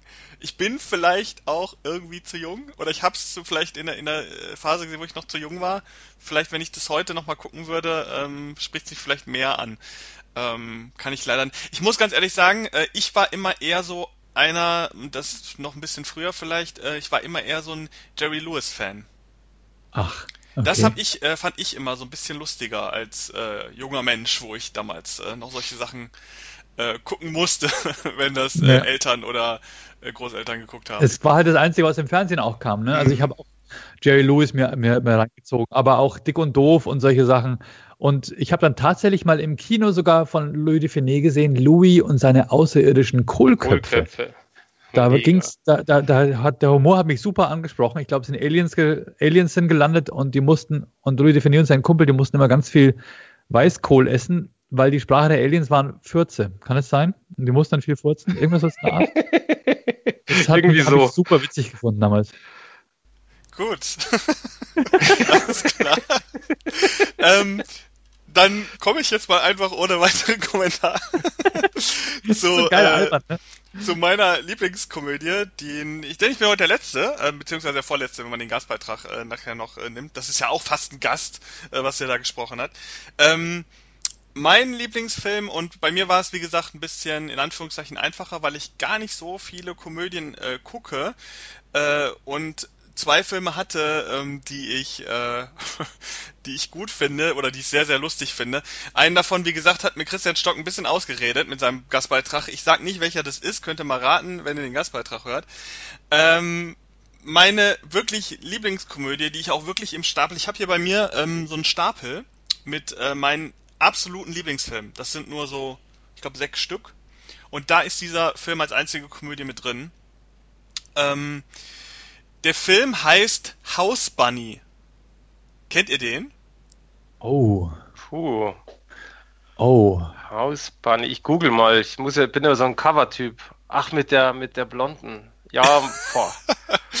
Genau, äh, der Film ist mit Anna Faris in der Hauptrolle, hat aber auch noch eine, hat eine unfassbare äh, äh, prominente Besetzung äh, in den Nebenrollen. Das sind alles Leute, die heute ganz groß sind, die damals noch gar nicht so Thema waren. Ähm, man hat einmal Emma Stone in einer, ähm, in der zweiten Hauptrolle sozusagen, ähm, Kat Dennings, tritt auf, äh, als sie noch äh, nicht von ihrer komischen Comedy-Serie so verbrannt war, die ich ganz furchtbar finde. Ja. Ähm, und auch so Leute wie Hugh Hefner äh, haben einen Gastauftritt, weil, ähm, also warum werde ich gleich erklären, äh, wenn ich sage, worum es geht. Und ähm, zum Beispiel auch die Tochter von Bruce Willis, Rumor Willis, hatte, glaube ich, ihre erste ähm, prominente Rolle gehabt in dem Film ähm, und hat es gar nicht so schlecht gemacht. Ähm, House Bunny, worum geht's? Also, äh, es geht um Anna Faris. Anna Faris spielt ein Playboy Bunny in der Playboy Villa. Ähm, eines von ganz vielen Playboy Bunnies, äh, die da rumlaufen. Sie ist hochsympathisch, super naiv ähm, und passt eigentlich gar nicht in diesen absurden Sexkontext, der der Playboy Nummer ist. Passt sie so gar nicht rein. Es wird alles sehr unschuldig präsentiert. Generell die ganze Playboy Villa, die mögen sich alle und machen immer Partys und backen sich gegenseitig was und so weiter. Ganz, ganz absurd, so wie man es sich eigentlich nicht vorstellen würde. Aber der Film schafft es tatsächlich, das, das interessant und lustig rüberzubringen. Und sie ähm, wird irgendwann durch Verwicklungen, äh, die in diesem Play, in dieser Playboy Villa herrschen, da ist so ein bisschen in, so ein bisschen Intrigen am Start. Hugh Hefner ist gerade unterwegs äh, auf Reisen und sie wird mit einem Brief sozusagen vor die Tür gesetzt nach dem Motto, ähm, du bist zu alt. Ich glaube, sie ist Ja. sechs, oder sie wird 26 in diesem Film. Äh, äh, sie hat den 26. Geburtstag, wird groß gefeiert und am nächsten Tag wird sie auf, vor die Tür gesetzt. Du bist zu alt, denn 26 ist ja in Bunny-Jahren eigentlich schon 81 oder so. Und, äh, und sie ist dann auf der Straße, sie kennt fast nichts außer, die, außer der Playboy-Menschen und äh, diesen ganzen Kontext mit, mit Playboy Villa, ihr wird alles hinterhergetragen und so weiter. Sie ist aber halt trotzdem hochsympathisch und super naiv. Sie lebt dann sozusagen mit ihrer Katze in einem Auto eine Zeit lang und ähm, muss allerdings irgendwie eine Wohnung finden und kommt dann zufällig an einem Campus vorbei und lernt dort das Konzept der Hausmutter kennen. Äh, sie platzt da in so eine ganz schnöselige äh, Runde und will sich als Hausmutter bewerben. Äh, Hausmutter ist, ähm, um das zu erklären, ist sozusagen ja eine ältere Frau, die sich um eine ähm, um eine weibliche, wie nennt sich das, äh, Schwesternschaft Studentenverbindung. Kümmert, genau, Studentenverbindung. Studentenverbindung, ne? Ähm, natürlich hauptsächlich mit, mit Frauen. Ähm, ich weiß nicht, ob es auch Hausväter gibt, aber äh, in dem Film geht halt um Hausmütter. Und äh, sie wird natürlich nicht in dieser Schnöselverbindung genommen, weil sie A nicht entsprechend aussieht, nicht entsprechend alt genug ist und keinerlei Ahnung von gar nichts hat. Und dann landet sie allerdings plötzlich bei einer Verbindung, ähm, die, also ganz runtergekommenes Haus. Äh, die Mädels, die da drin sind, haben alle irgendwie ein Problem. Die eine ist schwanger, die eine ist hässlich wie die Nacht, die andere ist ein absoluter Nerd und äh, eine weitere ähm, kommt nicht aus ihrem Zimmer raus. Also wirklich, die haben alle Probleme. Und sie kommt in diese Studentenverbindung und sagt sich, ach guck mal, diese Mädels, sind doch alle, alle eigentlich super nett. Die haben zwar alle Probleme, aber sind super nett. Äh, ich werde eure Hausmutter, denn diese Verbindung hat noch ein weiteres Problem. Die sind kurz davor, äh, ihr Haus zu verlieren und als Verbindung aufgelöst zu werden, weil sie einfach keine Anwärterin bekommen, weil da keiner leben will bei denen. Und äh, sie jetzt als neue Hausmutter, die dann gleichzeitig halt auch ein Dach übers Kopf, über den Kopf bekommt, ähm, sorgt, will jetzt dafür sorgen, dass diese Verbindung attraktiv wird für andere Mädels und auch für die Jungs, ähm, die halt zu dieser Verbindung kommen äh, sollen. Und der ganze Film thematisiert dann halt dieses Konzept, dass halt dieses super naive Hausbunny mit diesen völlig äh, ähm, verklemmten, äh, kaputten, komischen Mädels zusammenkommt. Und gleichzeitig lernt natürlich auch das Hausbunny dann in diesem Film, was es heißt, außerhalb der Playboy-Menschen zu leben, wo die Leute echte Probleme haben. Ähm und dieser Film ist unfassbar witzig, aus einem ganz einfachen Grund, äh, aufgrund der Schauspieler. Der Film hat jetzt gar keine so mega spannende oder besondere Geschichte. Es ist tatsächlich auch eher eine Komödie, die, glaube ich, so im Kino unter ferner Liefen lief und auch auf DVD jetzt gar nicht so groß Beachtung findet. Äh, ich muss aber sagen, dass äh, Anna Faris und Emma Stone absolute Glanzleistung in diesem Film verbringen. Das war auch der Film, der mir Anna Faris wirklich total aufs Tablett gelegt hat. Seitdem bin ich großer Fan. Sie hat ja jetzt auch ihre eigene äh, TV-Serie, die Mom heißt, die ich auch ja. verschlinge. Ähm, und dieser Film ist halt so lustig, weil Anna Faris und Emma Stone mit ihrer, die haben halt so diese, wie nennt sich das, äh, diese ähm, soziale, im Englischen sagt man so Awkwardness, so, dass man dass man so sozial einfach mit den Menschen einfach nicht so vernünftig interagieren kann und immer in ganz komische Situationen kommt. Und das äh, spielt dieser Film wirklich ins Maximum aus. Also gibt es die lustigsten Sachen, äh, wenn sich zum Beispiel Anna Faris oder in, äh, jetzt in ihrer Rolle als Shelley, das Hausbunny, äh, mit Emma Stone gegenseitig Vorschläge machen, was man denn machen könnte, um Leute anzu, äh, anzulocken an ihren Campus und Emma Stone dann ernsthaft vorschlägt, warum treffen wir uns nicht einfach alle und schnüren unsere Schnürsenkel aneinander und schmeißen die, die Schuhe über, über Telefonkabel? Das ist doch mega witzig. und die sitzt dann so und denkt sich so was, während Anna Ferris im Gegenzug halt vorschlägt, dass sie dann so Carwash-Event machen, wo sie dann halt ja. nackt Autos waschen. Und diese ganzen Mädels, eine hat auch so eine ganz komische ähm, ähm, Körperspange, irgendwie so ein riesiger, wie so, ein, wie so eine Rüstung, damit ihr Körper irgendwie gerade bleibt. Also ganz absurd. Und die muss dann halt, macht dann halt Carwash mit den anderen. Das ist äh, also völlig absurd. Gerade auch die, die Kommentare, die dann von den Studenten, von, gerade von den männlichen Studenten dann immer kommen, äh, keine Ahnung, die, dass dieses Mädel mit der Spange, äh, äh, dass da Terminator Carwash macht und sowas. so völlig absurde Sachen. Ähm, aber wirklich, das Beste ist an dem Film tatsächlich Anna Ferris, die auch sehr im, im Mittelpunkt des Films ist und äh, auch noch eine Liebesgeschichte dazu bekommt. Also wer wirklich so Serien wie Mom und so mag und generell äh, die Comedies von Anna Ferris, wo sie größeren Einfluss drauf hatte. Also sie hat auch viel Schrott gemacht, meiner Ansicht nach, aber ähm, die Comedies, wo sie wirklich äh, viel Einfluss hat, dadurch, dass sie Hauptrolle ist und vielleicht sogar mitproduziert hat, äh, der muss diesen Film unbedingt gucken. Ähm, was ich allerdings, einen kleinen Disclaimer muss ich allerdings geben bei dem Film, denn der Film ist tatsächlich meiner Ansicht nach nur lustig im Englischen. Ähm, die deutsche Fassung ist eine absolute Katastrophe, wie ich finde. Ich finde die Synchronisation absolut furchtbar. Die Witze kommen auch im Deutschen meiner Ansicht nach überhaupt nicht rüber, gar nicht. Ähm, Anna Ferris hat auch nicht ihre, soweit ich das raushören konnte, nicht ihre Standard-Synchronstimme. Das ist auch eine andere Stimme, die meiner Ansicht nach auch nicht passt, die sie verruchter macht, als sie eigentlich ist. Weil das ist das Schöne an ihrer Figur. Sie ist halt null verrucht. So, sie ist null dieses Playboy-Image, ja. was man so kennt. Man sieht sie auch in dem Film nicht nackt oder so. Also das ist jetzt nicht äh, äh das Thema. Sie ist halt wirklich super naiv.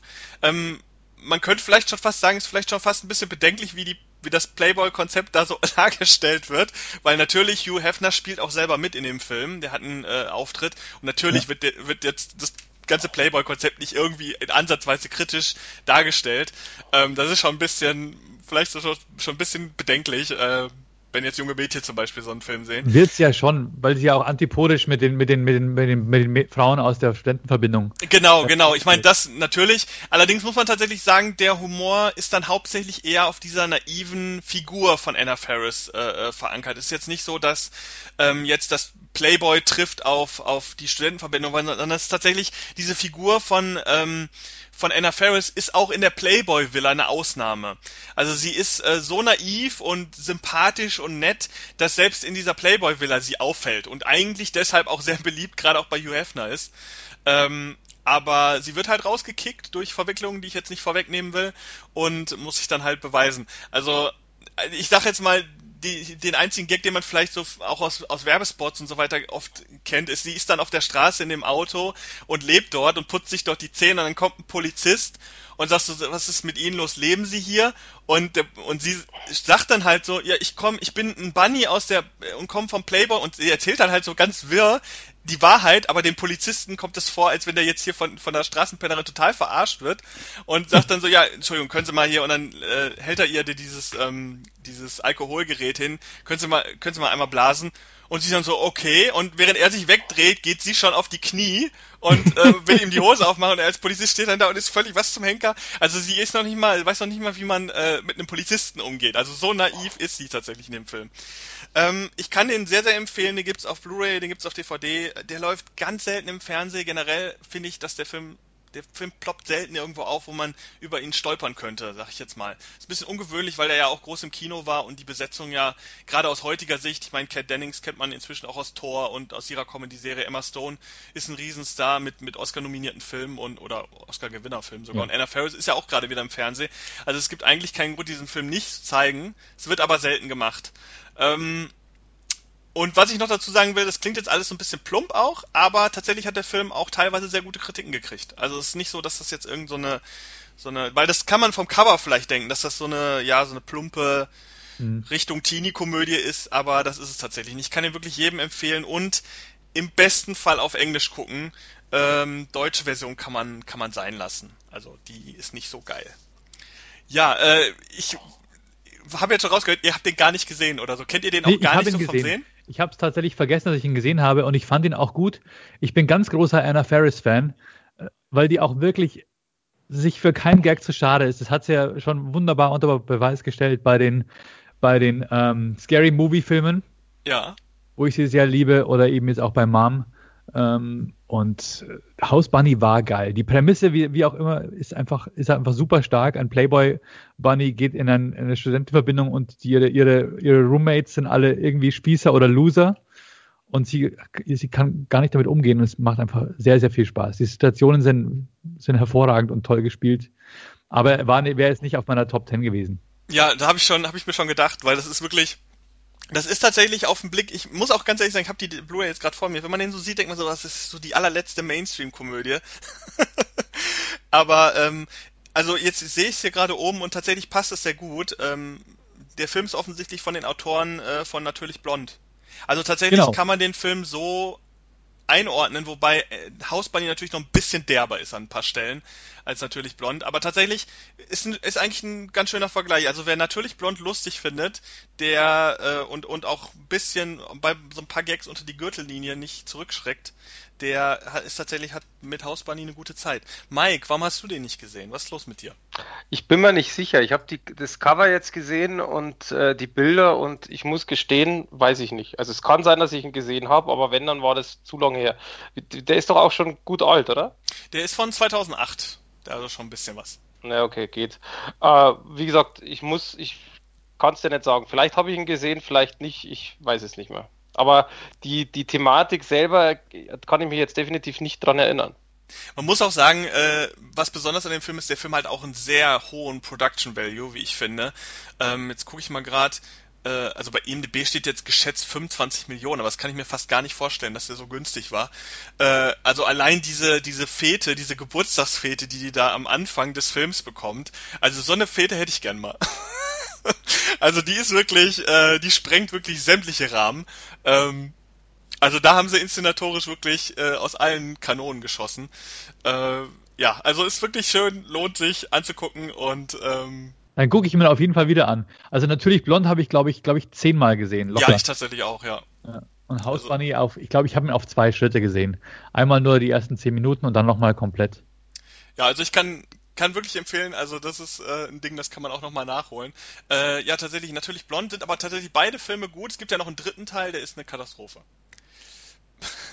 ja, ich habe nur die ersten gesehen. beiden gesehen. Ja, also ähm, Miss Undercover würde ich da noch mit reinpacken in diese Reihe. Mhm, genau, ja. Frauen, die quasi aus einer, aus einer komplett anderen Lebensrealität kommen und dann ähm, in einem neuen Surrounding sich zurechtfinden müssen und es bravourös meistern. Ja. Ja, und das war ja auch schon im Grunde unsere, unsere letzte große Empfehlung. Jetzt äh, würde mich ja nochmal interessieren, jetzt wo wir so schön über Filme geredet haben, äh, äh, äh, Stefan. Äh, so, Stefan ja. sag ich schon. ja.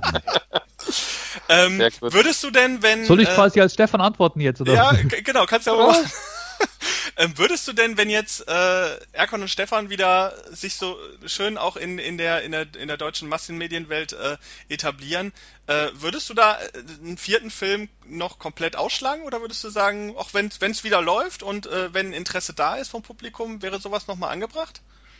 Du, ich hätte tierisch Bock auf einen vierten Film. ähm, wir, wir haben ja auch schon äh, ein sehr, sehr gutes Drehbuch vorliegen, wo wir, äh, also das John geschrieben hat und was mir auch sehr, sehr gut gefällt. Und da habe ich unheimlich Bock drauf. Aber das Schwierige bei Kino ist, es muss halt eine Punktlandung sein. Das stimmt. Und beim deutschen Kino kommst du sehr, sehr schwierig auf die, die Kosten sind einfach sehr, sehr schwer wieder einzus, äh, einzuspielen. Ja. Du brauchst immer eine Filmförderung, du brauchst einen TV-Sender, der dran glaubt. Äh, an der Kinokasse holst du in den seltensten Fällen das Geld wieder rein, weil wir halt nicht so wie die Amis unsere Filme in der ganzen Welt verkaufen, sondern maximal bis Österreich oder in die Schweiz. Und das war's. Und deswegen äh, reden da immer so viele Köche mit, bis am Schluss das Produkt verwässert ist. Und äh, dann wird dir gesagt, welcher andere Schauspieler oder welche Schauspielerin mitspielen soll. Und dann hast du wieder zwei Comedians, die dann mit einer Schauspielerin äh, sich irgendwie koordinieren müssen und die reagiert dann nicht spontan, sondern nur auf die gelernten Stichwörter aus dem Text. Und dann ist oft einfach das Produkt so tot, äh, wie man sich es nur vorstellen kann. Im Gegensatz zu amerikanischen Komödien, wo einfach drei Comedians dastehen, äh, drei Kameras gleichzeitig laufen und jede Szene eingefangen werden kann und am Schluss das Beste genommen wird. Und bei uns ist halt immer nur die Komödie so gut wie das Talent des schlechtesten Schauspielers. Ich könnte mir tatsächlich äh, bei einem Erkan Stefan Film aus irgendwelchen Gründen kommt mir das gerade in den Kopf, aber ich könnte mir sehr gut Caroline Kebekus vorstellen. Ja, 100 Pro. Das Die mit würde, euch würde so hervorragend im- im- funktionieren, ja. Im, Ja. im Konzept so äh, zusammen wäre. Das könnte ich mir ganz gut vorstellen. Also wenn sie uns zuhört, was sie wahrscheinlich tun wird, äh, soll sich mal melden. Ja, es, es muss halt wirklich, ich bin der Meinung, in Komödien müssen hauptsächlich Comedians mitspielen, die auch Das stimmt, spontan ja. sind, die selbst auch kreativ sind, die ihre eigenen Situationen, äh, die, die, auch- die auch improvisieren können. Und dann muss mehr als eine Kamera gleichzeitig laufen.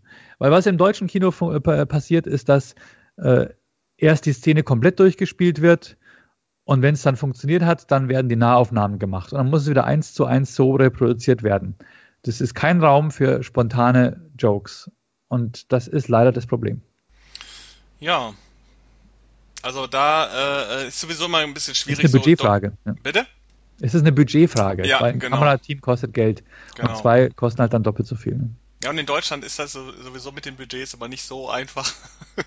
da traut man sich äh, höhere Budgets, äh, gerade auch für Komödien, glaube ich, gar nicht so oft auszugeben. Außer es ist jetzt vielleicht irgendwie Fuck You Goethe Teil 4, 5, 6. Ähm, was sich dann schon sehr, sehr extrem bewährt hat und so extrem, wie es die meisten Komödien ja gar nicht tun. Ähm, ja. Damit sind wir eigentlich durch mit unserem äh, Programm heute, mit unserer Sch äh, Show, mit unserem äh, Konzept, mit unseren Empfehlungen. Äh, Mike, hast du noch irgendwas zu sagen, bevor wir zum letzten Gastbeitrag kommen? Ach du, äh, sagen kann ich immer was. Also, Ja, dann tu es doch. Hau raus! ja, dann sind wir noch zwei Stunden, weil Komödien, wie ich vorher schon gesagt habe, da, da, gibt- da kannst du dich ja tot quatschen, was, was das Thema eigentlich angeht. Ich würde, das Einzige, was ich noch gerne machen würde, ist euch beide wegen einer Komödienreihe, wo es momentan zwei Teile gibt, mal fragen, was ihr davon hält. Und weil das, das ist auch so kontrovers. Ich glaube, Marius mein, Meinung kenne ich, glaube ich. ähm, Das sagt Aber er trotzdem. immer, wenn ich irgendwas schlecht finde. Genau. ähm, nee, aber jetzt mal Spaß beiseite. Also, was ich immer auch noch wahnsinnig, wahnsinnig gut finde, ist ähm, 21 und äh, äh, 22, äh, 21 und 22 Jump Street. Die zwei äh, Filme quasi, die gemacht wurden. Ja, Ja, habe ich auch gesehen. Und? bin ich Ähm, 100 Pro bei dir. ja, ich muss aber ganz ehrlich sagen, ich habe die Filme nie so richtig als Komödie wahrgenommen. Also für mich waren das so lockere Kom Kom Komödien, äh, Kom fällt mir das Wort nicht ein. Ähm, halt so lustig angehauchte Actionfilme. Okay. Mh, Das ist halt eine klassische Buddy-Komödie letztendlich, Ja. ne? Ja, so, so in die Richtung. Also, ja. Ja. also ich, Also ich finde, ich find, äh, es gibt ja so verschiedene, verschiedene Nester mit verschiedenen Schauspielern, die sich immer wieder begegnen. Und der Mike hat ja schon angefangen mit, mit den, ähm, was Superbad war das? Nee, oder du warst das, oder? Mit Superbad? Äh, Nee, das war Mike. Okay, so Filme, so, so die Jonah Hill-Ecke. Und Ja. da sind ja echt super geile Sachen entstanden. Ne? Und, äh, und da, da gehört auf jeden Fall 21 und 22 Jump Street mit dazu, die ich immer wieder gerne angucke. Oder auch zum Beispiel Pineapple Express. ja, auch gut. Ja. Filme, die unheimlich viel Spaß machen. Und äh, ich glaube, spielt da nicht, in dem Moment dann äh, bin ich was durcheinander. Channing Tatum spielt mit, ne? Ja. Bei, schon, bei oder? 22 meinst du jetzt? Ja, ja, ja. Ja, genau. genau. Ja. Hat super viel Spaß gemacht, aber ich hätte es auch nicht in die Top 10 gewählt. Das ist genau der Punkt, deswegen habe ich das auch nicht. Ich finde ich find beide wirklich gut. Äh, die machen beide echt Spaß, aber äh, es ist eben auch für mich kein Film, wo man jetzt sagen muss, absolute Pflicht. Aber deswegen wollte ich eure Meinung hören, weil das ist genau das. Alles gut. Aber es, gibt, es gibt einen Film, der auch in diesem, in diesem ähm, Spring Break äh, äh Szenario spielt, wo die ja bei 21 Jump Street, glaube ich, auch landen oder bei 22. Ähm, wo Robert De Niro den Opa oder den Onkel spielt von dem Hauptdarsteller auf den Namen des Hauptdarstellers komme ich nicht, der kommt aus dieser, aus dieser ähm, Highschool-Musical-Ecke. Wie heißt dieser super Ach gut so, aussehende, ich, ich weiß, Junge? Du, ich weiß, wen du meinst. Äh, ich weiß aber gerade nicht, den, der Name kommt mir gerade nicht äh, auf die Lippe. Ich weiß sogar, glaube ich, auch welchen Film du meinst. Der ist äh, richtig gut. Aber ähm, warte mal, ich glaube, ich habe ihn. Wie schlecht sind wir? äh, Moment, nee. Du weißt schon, der eine Film mit dem einen. Ja, ähm, ja, ja, der eine. äh, war das Dirty Grandpa? Dirty Grandpa, genau. Genau, das ist mit äh, Zac Efron. Genau. Ähm, das ist der junge Mann aus, äh, der ja inzwischen ein krass ernster Schauspieler geworden ist teilweise. Also gar nicht. Der hat ja, ich meine, der hat ja auch in diesem Remake oder in dieser Reboot-Variante von Baywatch mitgespielt, die ich ganz furchtbar fand. Ja, ähm, ja stimmt. Und leider. jetzt in diesem Serienkiller-Film, der so gerade so so steil geht, äh, keine Ahnung, wie der heißt. Ich glaube, das ist auch so eine aber bei Dirty Grandpa unglaublich geile Prämisse auch wieder. Den, den, den, Spießer und seinen komplett dreckigen Vater. Und Robert De Niro ist eben auch jemand für mich, der auch genau wie Zac Efron auch diese Brücke baut zwischen dem Ernst, Ernsten und dem Comedy-Metier. Äh, und in beiden absolut bravourös äh, die, die Charakterrollen äh, wie, wie äh, aced, ne? Ja, vor allen Dingen hat er sich ja auch schon ähm, etabliert mit dieser, ach, wie heißt denn diese, genau, meine Frau, unsere Kinder und ich. Ja. Ne? Ja, das, genau. diese, diese Reihe, wo er sich dann so ja. nach diesen ganzen ernsten Sachen, die ja seine Parents, Karriere erstmal geprägt haben, äh, dann neu erfunden hat, so als, als Comedy-Schauspieler, der aber jetzt nicht zwingend selbst so mega lustig ist, sondern meistens immer eine relativ ernste, in irgendeine Richtung ernste Rolle verkörpert und dadurch entsteht dann diese, diese, diese Comedy äh, in diesen Filmen und ähm, die fand ich auch sehr witzig. Sind aber mehr so, so, ich sag jetzt mal so Standardkomödien für Sonntagnachmittag, fand ich jetzt so. Ja, der hat es sogar schon früher, äh, hat, er, hat er auch bei Analyze This, hat er mit Billy Crystal einen Mafia-Boss gespielt, der von, der bei einem Psychiater landet. Kennt ihr den vielleicht? Nee, leider nee. nicht. Kenn ah, ich auch nicht. Super gut.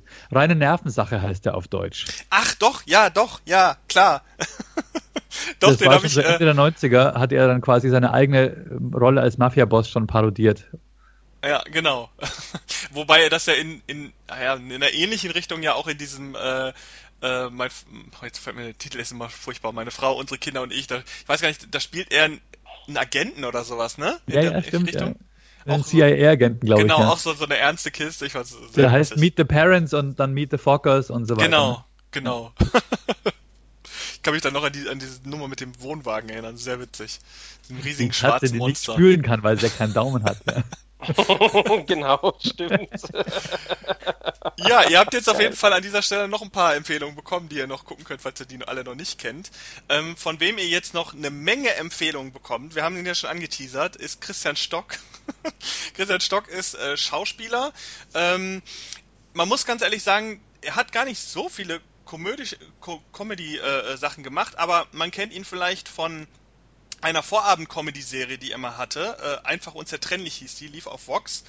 Ähm, er ist aber, wie ich finde, eine unglaublich witzige, sympathische Person. Also wie er redet, ist schon immer, immer sehr witzig. Und äh, er hat auch schon mal in einem Film von mir mitgespielt. War jetzt keine Komödie, war ein Horrorfilm, aber selbst da hat er, äh, sag ich jetzt mal in Anführungszeichen, so ein bisschen ähm, den, den Comic Relief so ein bisschen gespielt auch.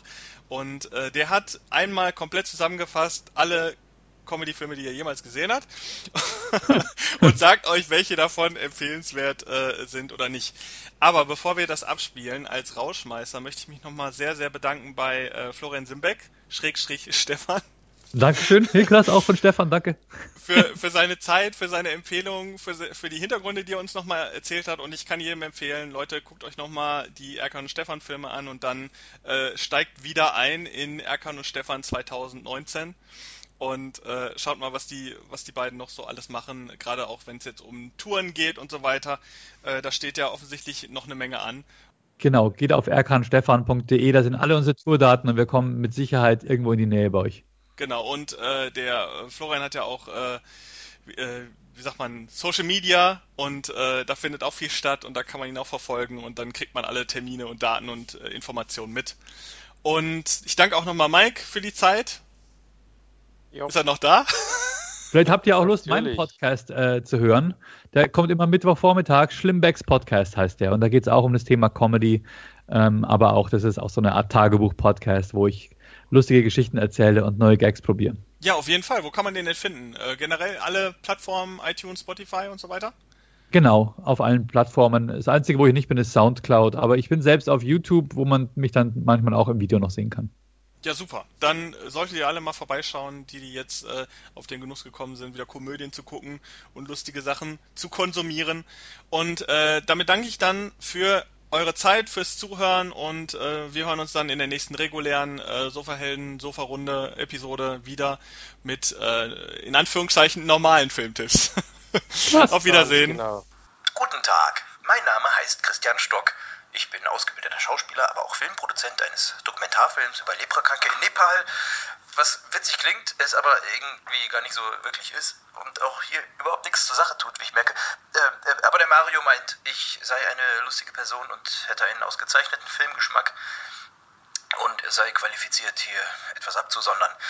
Ja, keine Ahnung. Also ich, Menschen sagen, ich wäre wohl das meistgebuchte Werbegesicht Deutschlands mit über 140 meistens komödiantischen Clips und ähm, ach Gott, was soll ich hier groß von mir erzählen? Ihr könnt ja alles selber nachsehen auf christian-stock.de oder facebook.com slash filmschauspieler.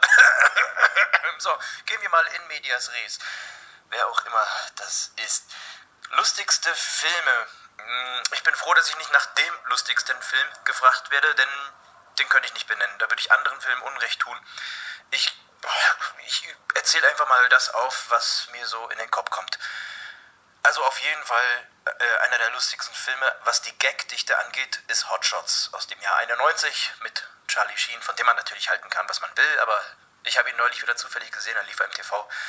Und es ist unfassbar, wie viele Gags da im Sekundentakt rausgeballert werden. Natürlich zündet nicht jeder Einzelne, natürlich ist auch viel, ähm, ähm, viel, wie sagt man das, äh, nicht Witziges dabei. Aber wenn man nur mit einem halben Ohr hinhört und, und äh, nicht hinsieht, verpasst man eine Menge, weil da passiert so viel auch im Hintergrund. Ähnliches Phänomen bei Die nackte Kanone aus dem Jahr 88, Leslie Nielsen unglaublich großartig. Leider ist er schon tot. Hat aber eine, eine, eine ganze Reihe von richtig geilen Filmen gedreht. Das ist, das ist Klamauk. Ne? Das ist jetzt nichts für den anspruchsvollen Arthouse-Filmliebhaber, aber man wird Spaß haben an dieser Reihe. Eine weitere Reihe äh, ähnlichen Niveaus ist Police Academy. Angefangen 1904, leck mich fett, 84 war das schon, da war ich zwei Jahre alt. Krass. Ich habe es natürlich erst ein paar Jahre später gesehen und bewusst wahrgenommen. Äh, Davon gab es wie viele? Sieben, zehn Teile? Keine Ahnung. Also die ersten drei bis vier sind auf jeden Fall richtig sehenswert und witzig mit wunderbaren Figuren, die sich komplett durch die ganze Reihe durchziehen. Ähm, wie das bei Sequels so ist, die letzten können wir leider oft vergessen. Aber mein Gott, die haben halt einfach abgeliefert. Ne? Kohle und so. Ähm, auch erwähnen muss man Mel Brooks, wenn man, äh, um, wenn man über witzige Filme spricht. Ich würde einfach mal Spaceballs aus dem Jahr 87 hervorheben, eine Parodie auf Star Wars. Großartig, Rick Moranis als Lord Helmchen und John Candy als Waldi, was ein Chewbacca-Verschnitt sein soll. Das ist, ist, ganz geil. Also richtig, richtig äh, legendäre Szenen, die dieser Film hergibt. Gehen wir mal ein bisschen in die neuere Zeit. Aus dem Jahr 2001 gibt es Zoolander. Habe ich im Kino geliebt, war großartig. Ben Stiller, Owen Wilson, super geil, wie die beiden harmonieren. Will Ferrell als Bösewicht, ganz geil, auch äh, die, die Maske großartig geschminkt. Das Drehbuch ist, ja, den zweiten Teil, der, der, der reicht leider auch nicht an den ersten ran, aber es ist großartig. Also Blue Steel allein, dieser, dieser Blick, der in dem Film, also wer den Film gesehen hat, weiß, wovon ich rede. Guckt ihn einfach mal an, erwartet nicht allzu viel, aber es ist echt witzig. Nimmt halt ein bisschen so das Model-Business auf die Schippe und das auch völlig zu Recht. Ja, dann gibt es ja noch so Filme wie Hangover, der wird ja sehr, sehr gehypt, aus dem Jahr 2011. Ich habe ihn auch gesehen. Ich muss gestehen, keine Ahnung, vielleicht war ich besoffen oder zu müde. Ich bin dabei eingepennt. Also, ist ein witziger Film. Ich will den überhaupt nicht irgendwie ähm, schlecht reden oder so. Aber ich verstehe den, den Hype nicht. Er ist wirklich gut gemacht. Auch tolle Schauspieler. Ähm, coole Gags und so. Aber, boah, ja, würde ich jetzt nicht als den allerwitzigsten Film aller Zeiten ansehen. Äh, erwähnen muss ich natürlich auch Scary Movie, ne, wer Horrorfilme mag, und Komödien, wie zum Beispiel ich. Beides, habe auch beides schon gedreht. Ähm, der, der kommt an Scary Movie nicht dran vorbei. Ne? Also, wie alt ist er jetzt? 19 Jahre. Der erste und zweite Teil, wie immer, geil. Beim dritten ging es dann halt nur noch mehr um Körperflüssigkeiten und andere Sekrete. Das fand ich ein bisschen, oh, weiß ich nicht. In jeder zweiten Szene, wenn er irgendwie mit, mit Kotze, Sperma, Blut und alles, ne, muss jetzt auch nicht sein. Also ein Hang zum Übertreiben hat der dritte Teil. Aber sehr, sehr gut hingegen wieder Superbad. Äh, einer meiner tatsächlich Lieblingsfilme, die, die kann ich gar nicht oft genug angucken. Aus dem Jahr 2007. Ähm, äh, richtig cool geschrieben. Es ist zwar eine Teenie-Komödie, wenn man so sieht, aber tolle Schauspieler, äh, gute Gags und vor allem auch den. Guckt euch den Abspann mal komplett an. Ihr habt Spaß. Versprochen. So, die Klassiker habe ich noch gar nicht erwähnt. Aus dem Jahre 75 und 79 Monty Python, da kommt keiner dran vorbei. Die Ritter der Kokosnuss und das Leben des Brian. Großartig, was dieses Ensemble da zusammengeschustert hat. Äh, ich bepiss mich jedes Mal aufs Neue, wenn ich, wenn ich diese Filme sehe und habe da immer noch Spaß dran. Und das wird auch so bleiben für die nächsten 70 Jahre. So alt werde ich nicht. Ist egal, egal. Otto, der Film, muss ich auch noch. Aus dem Jahr 85, da war ich drei. Äh, habe ich natürlich auch dementsprechend, ich glaube so mit fünf oder sechs zum ersten Mal gesehen.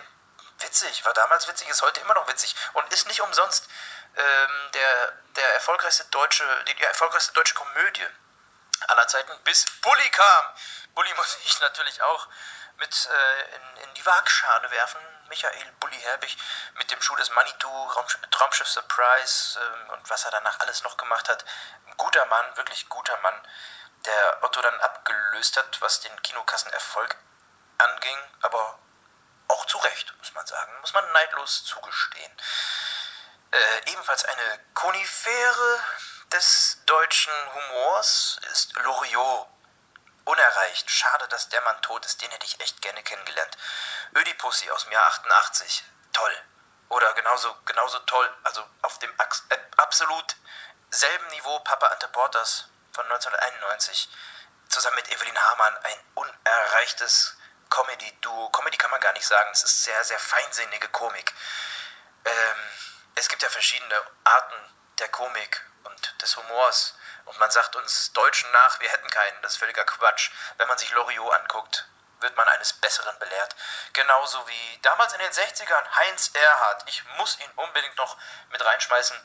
Äh, äh, absolut Vorbild. Allein was er an, an seinen Gedichten, die Gedichte waren großartig. Ich bin auch so ein kleiner Hobbydichter gesellschaftskritisch und ähm, witzig versuche ich mich da irgendwie ein bisschen auszulassen.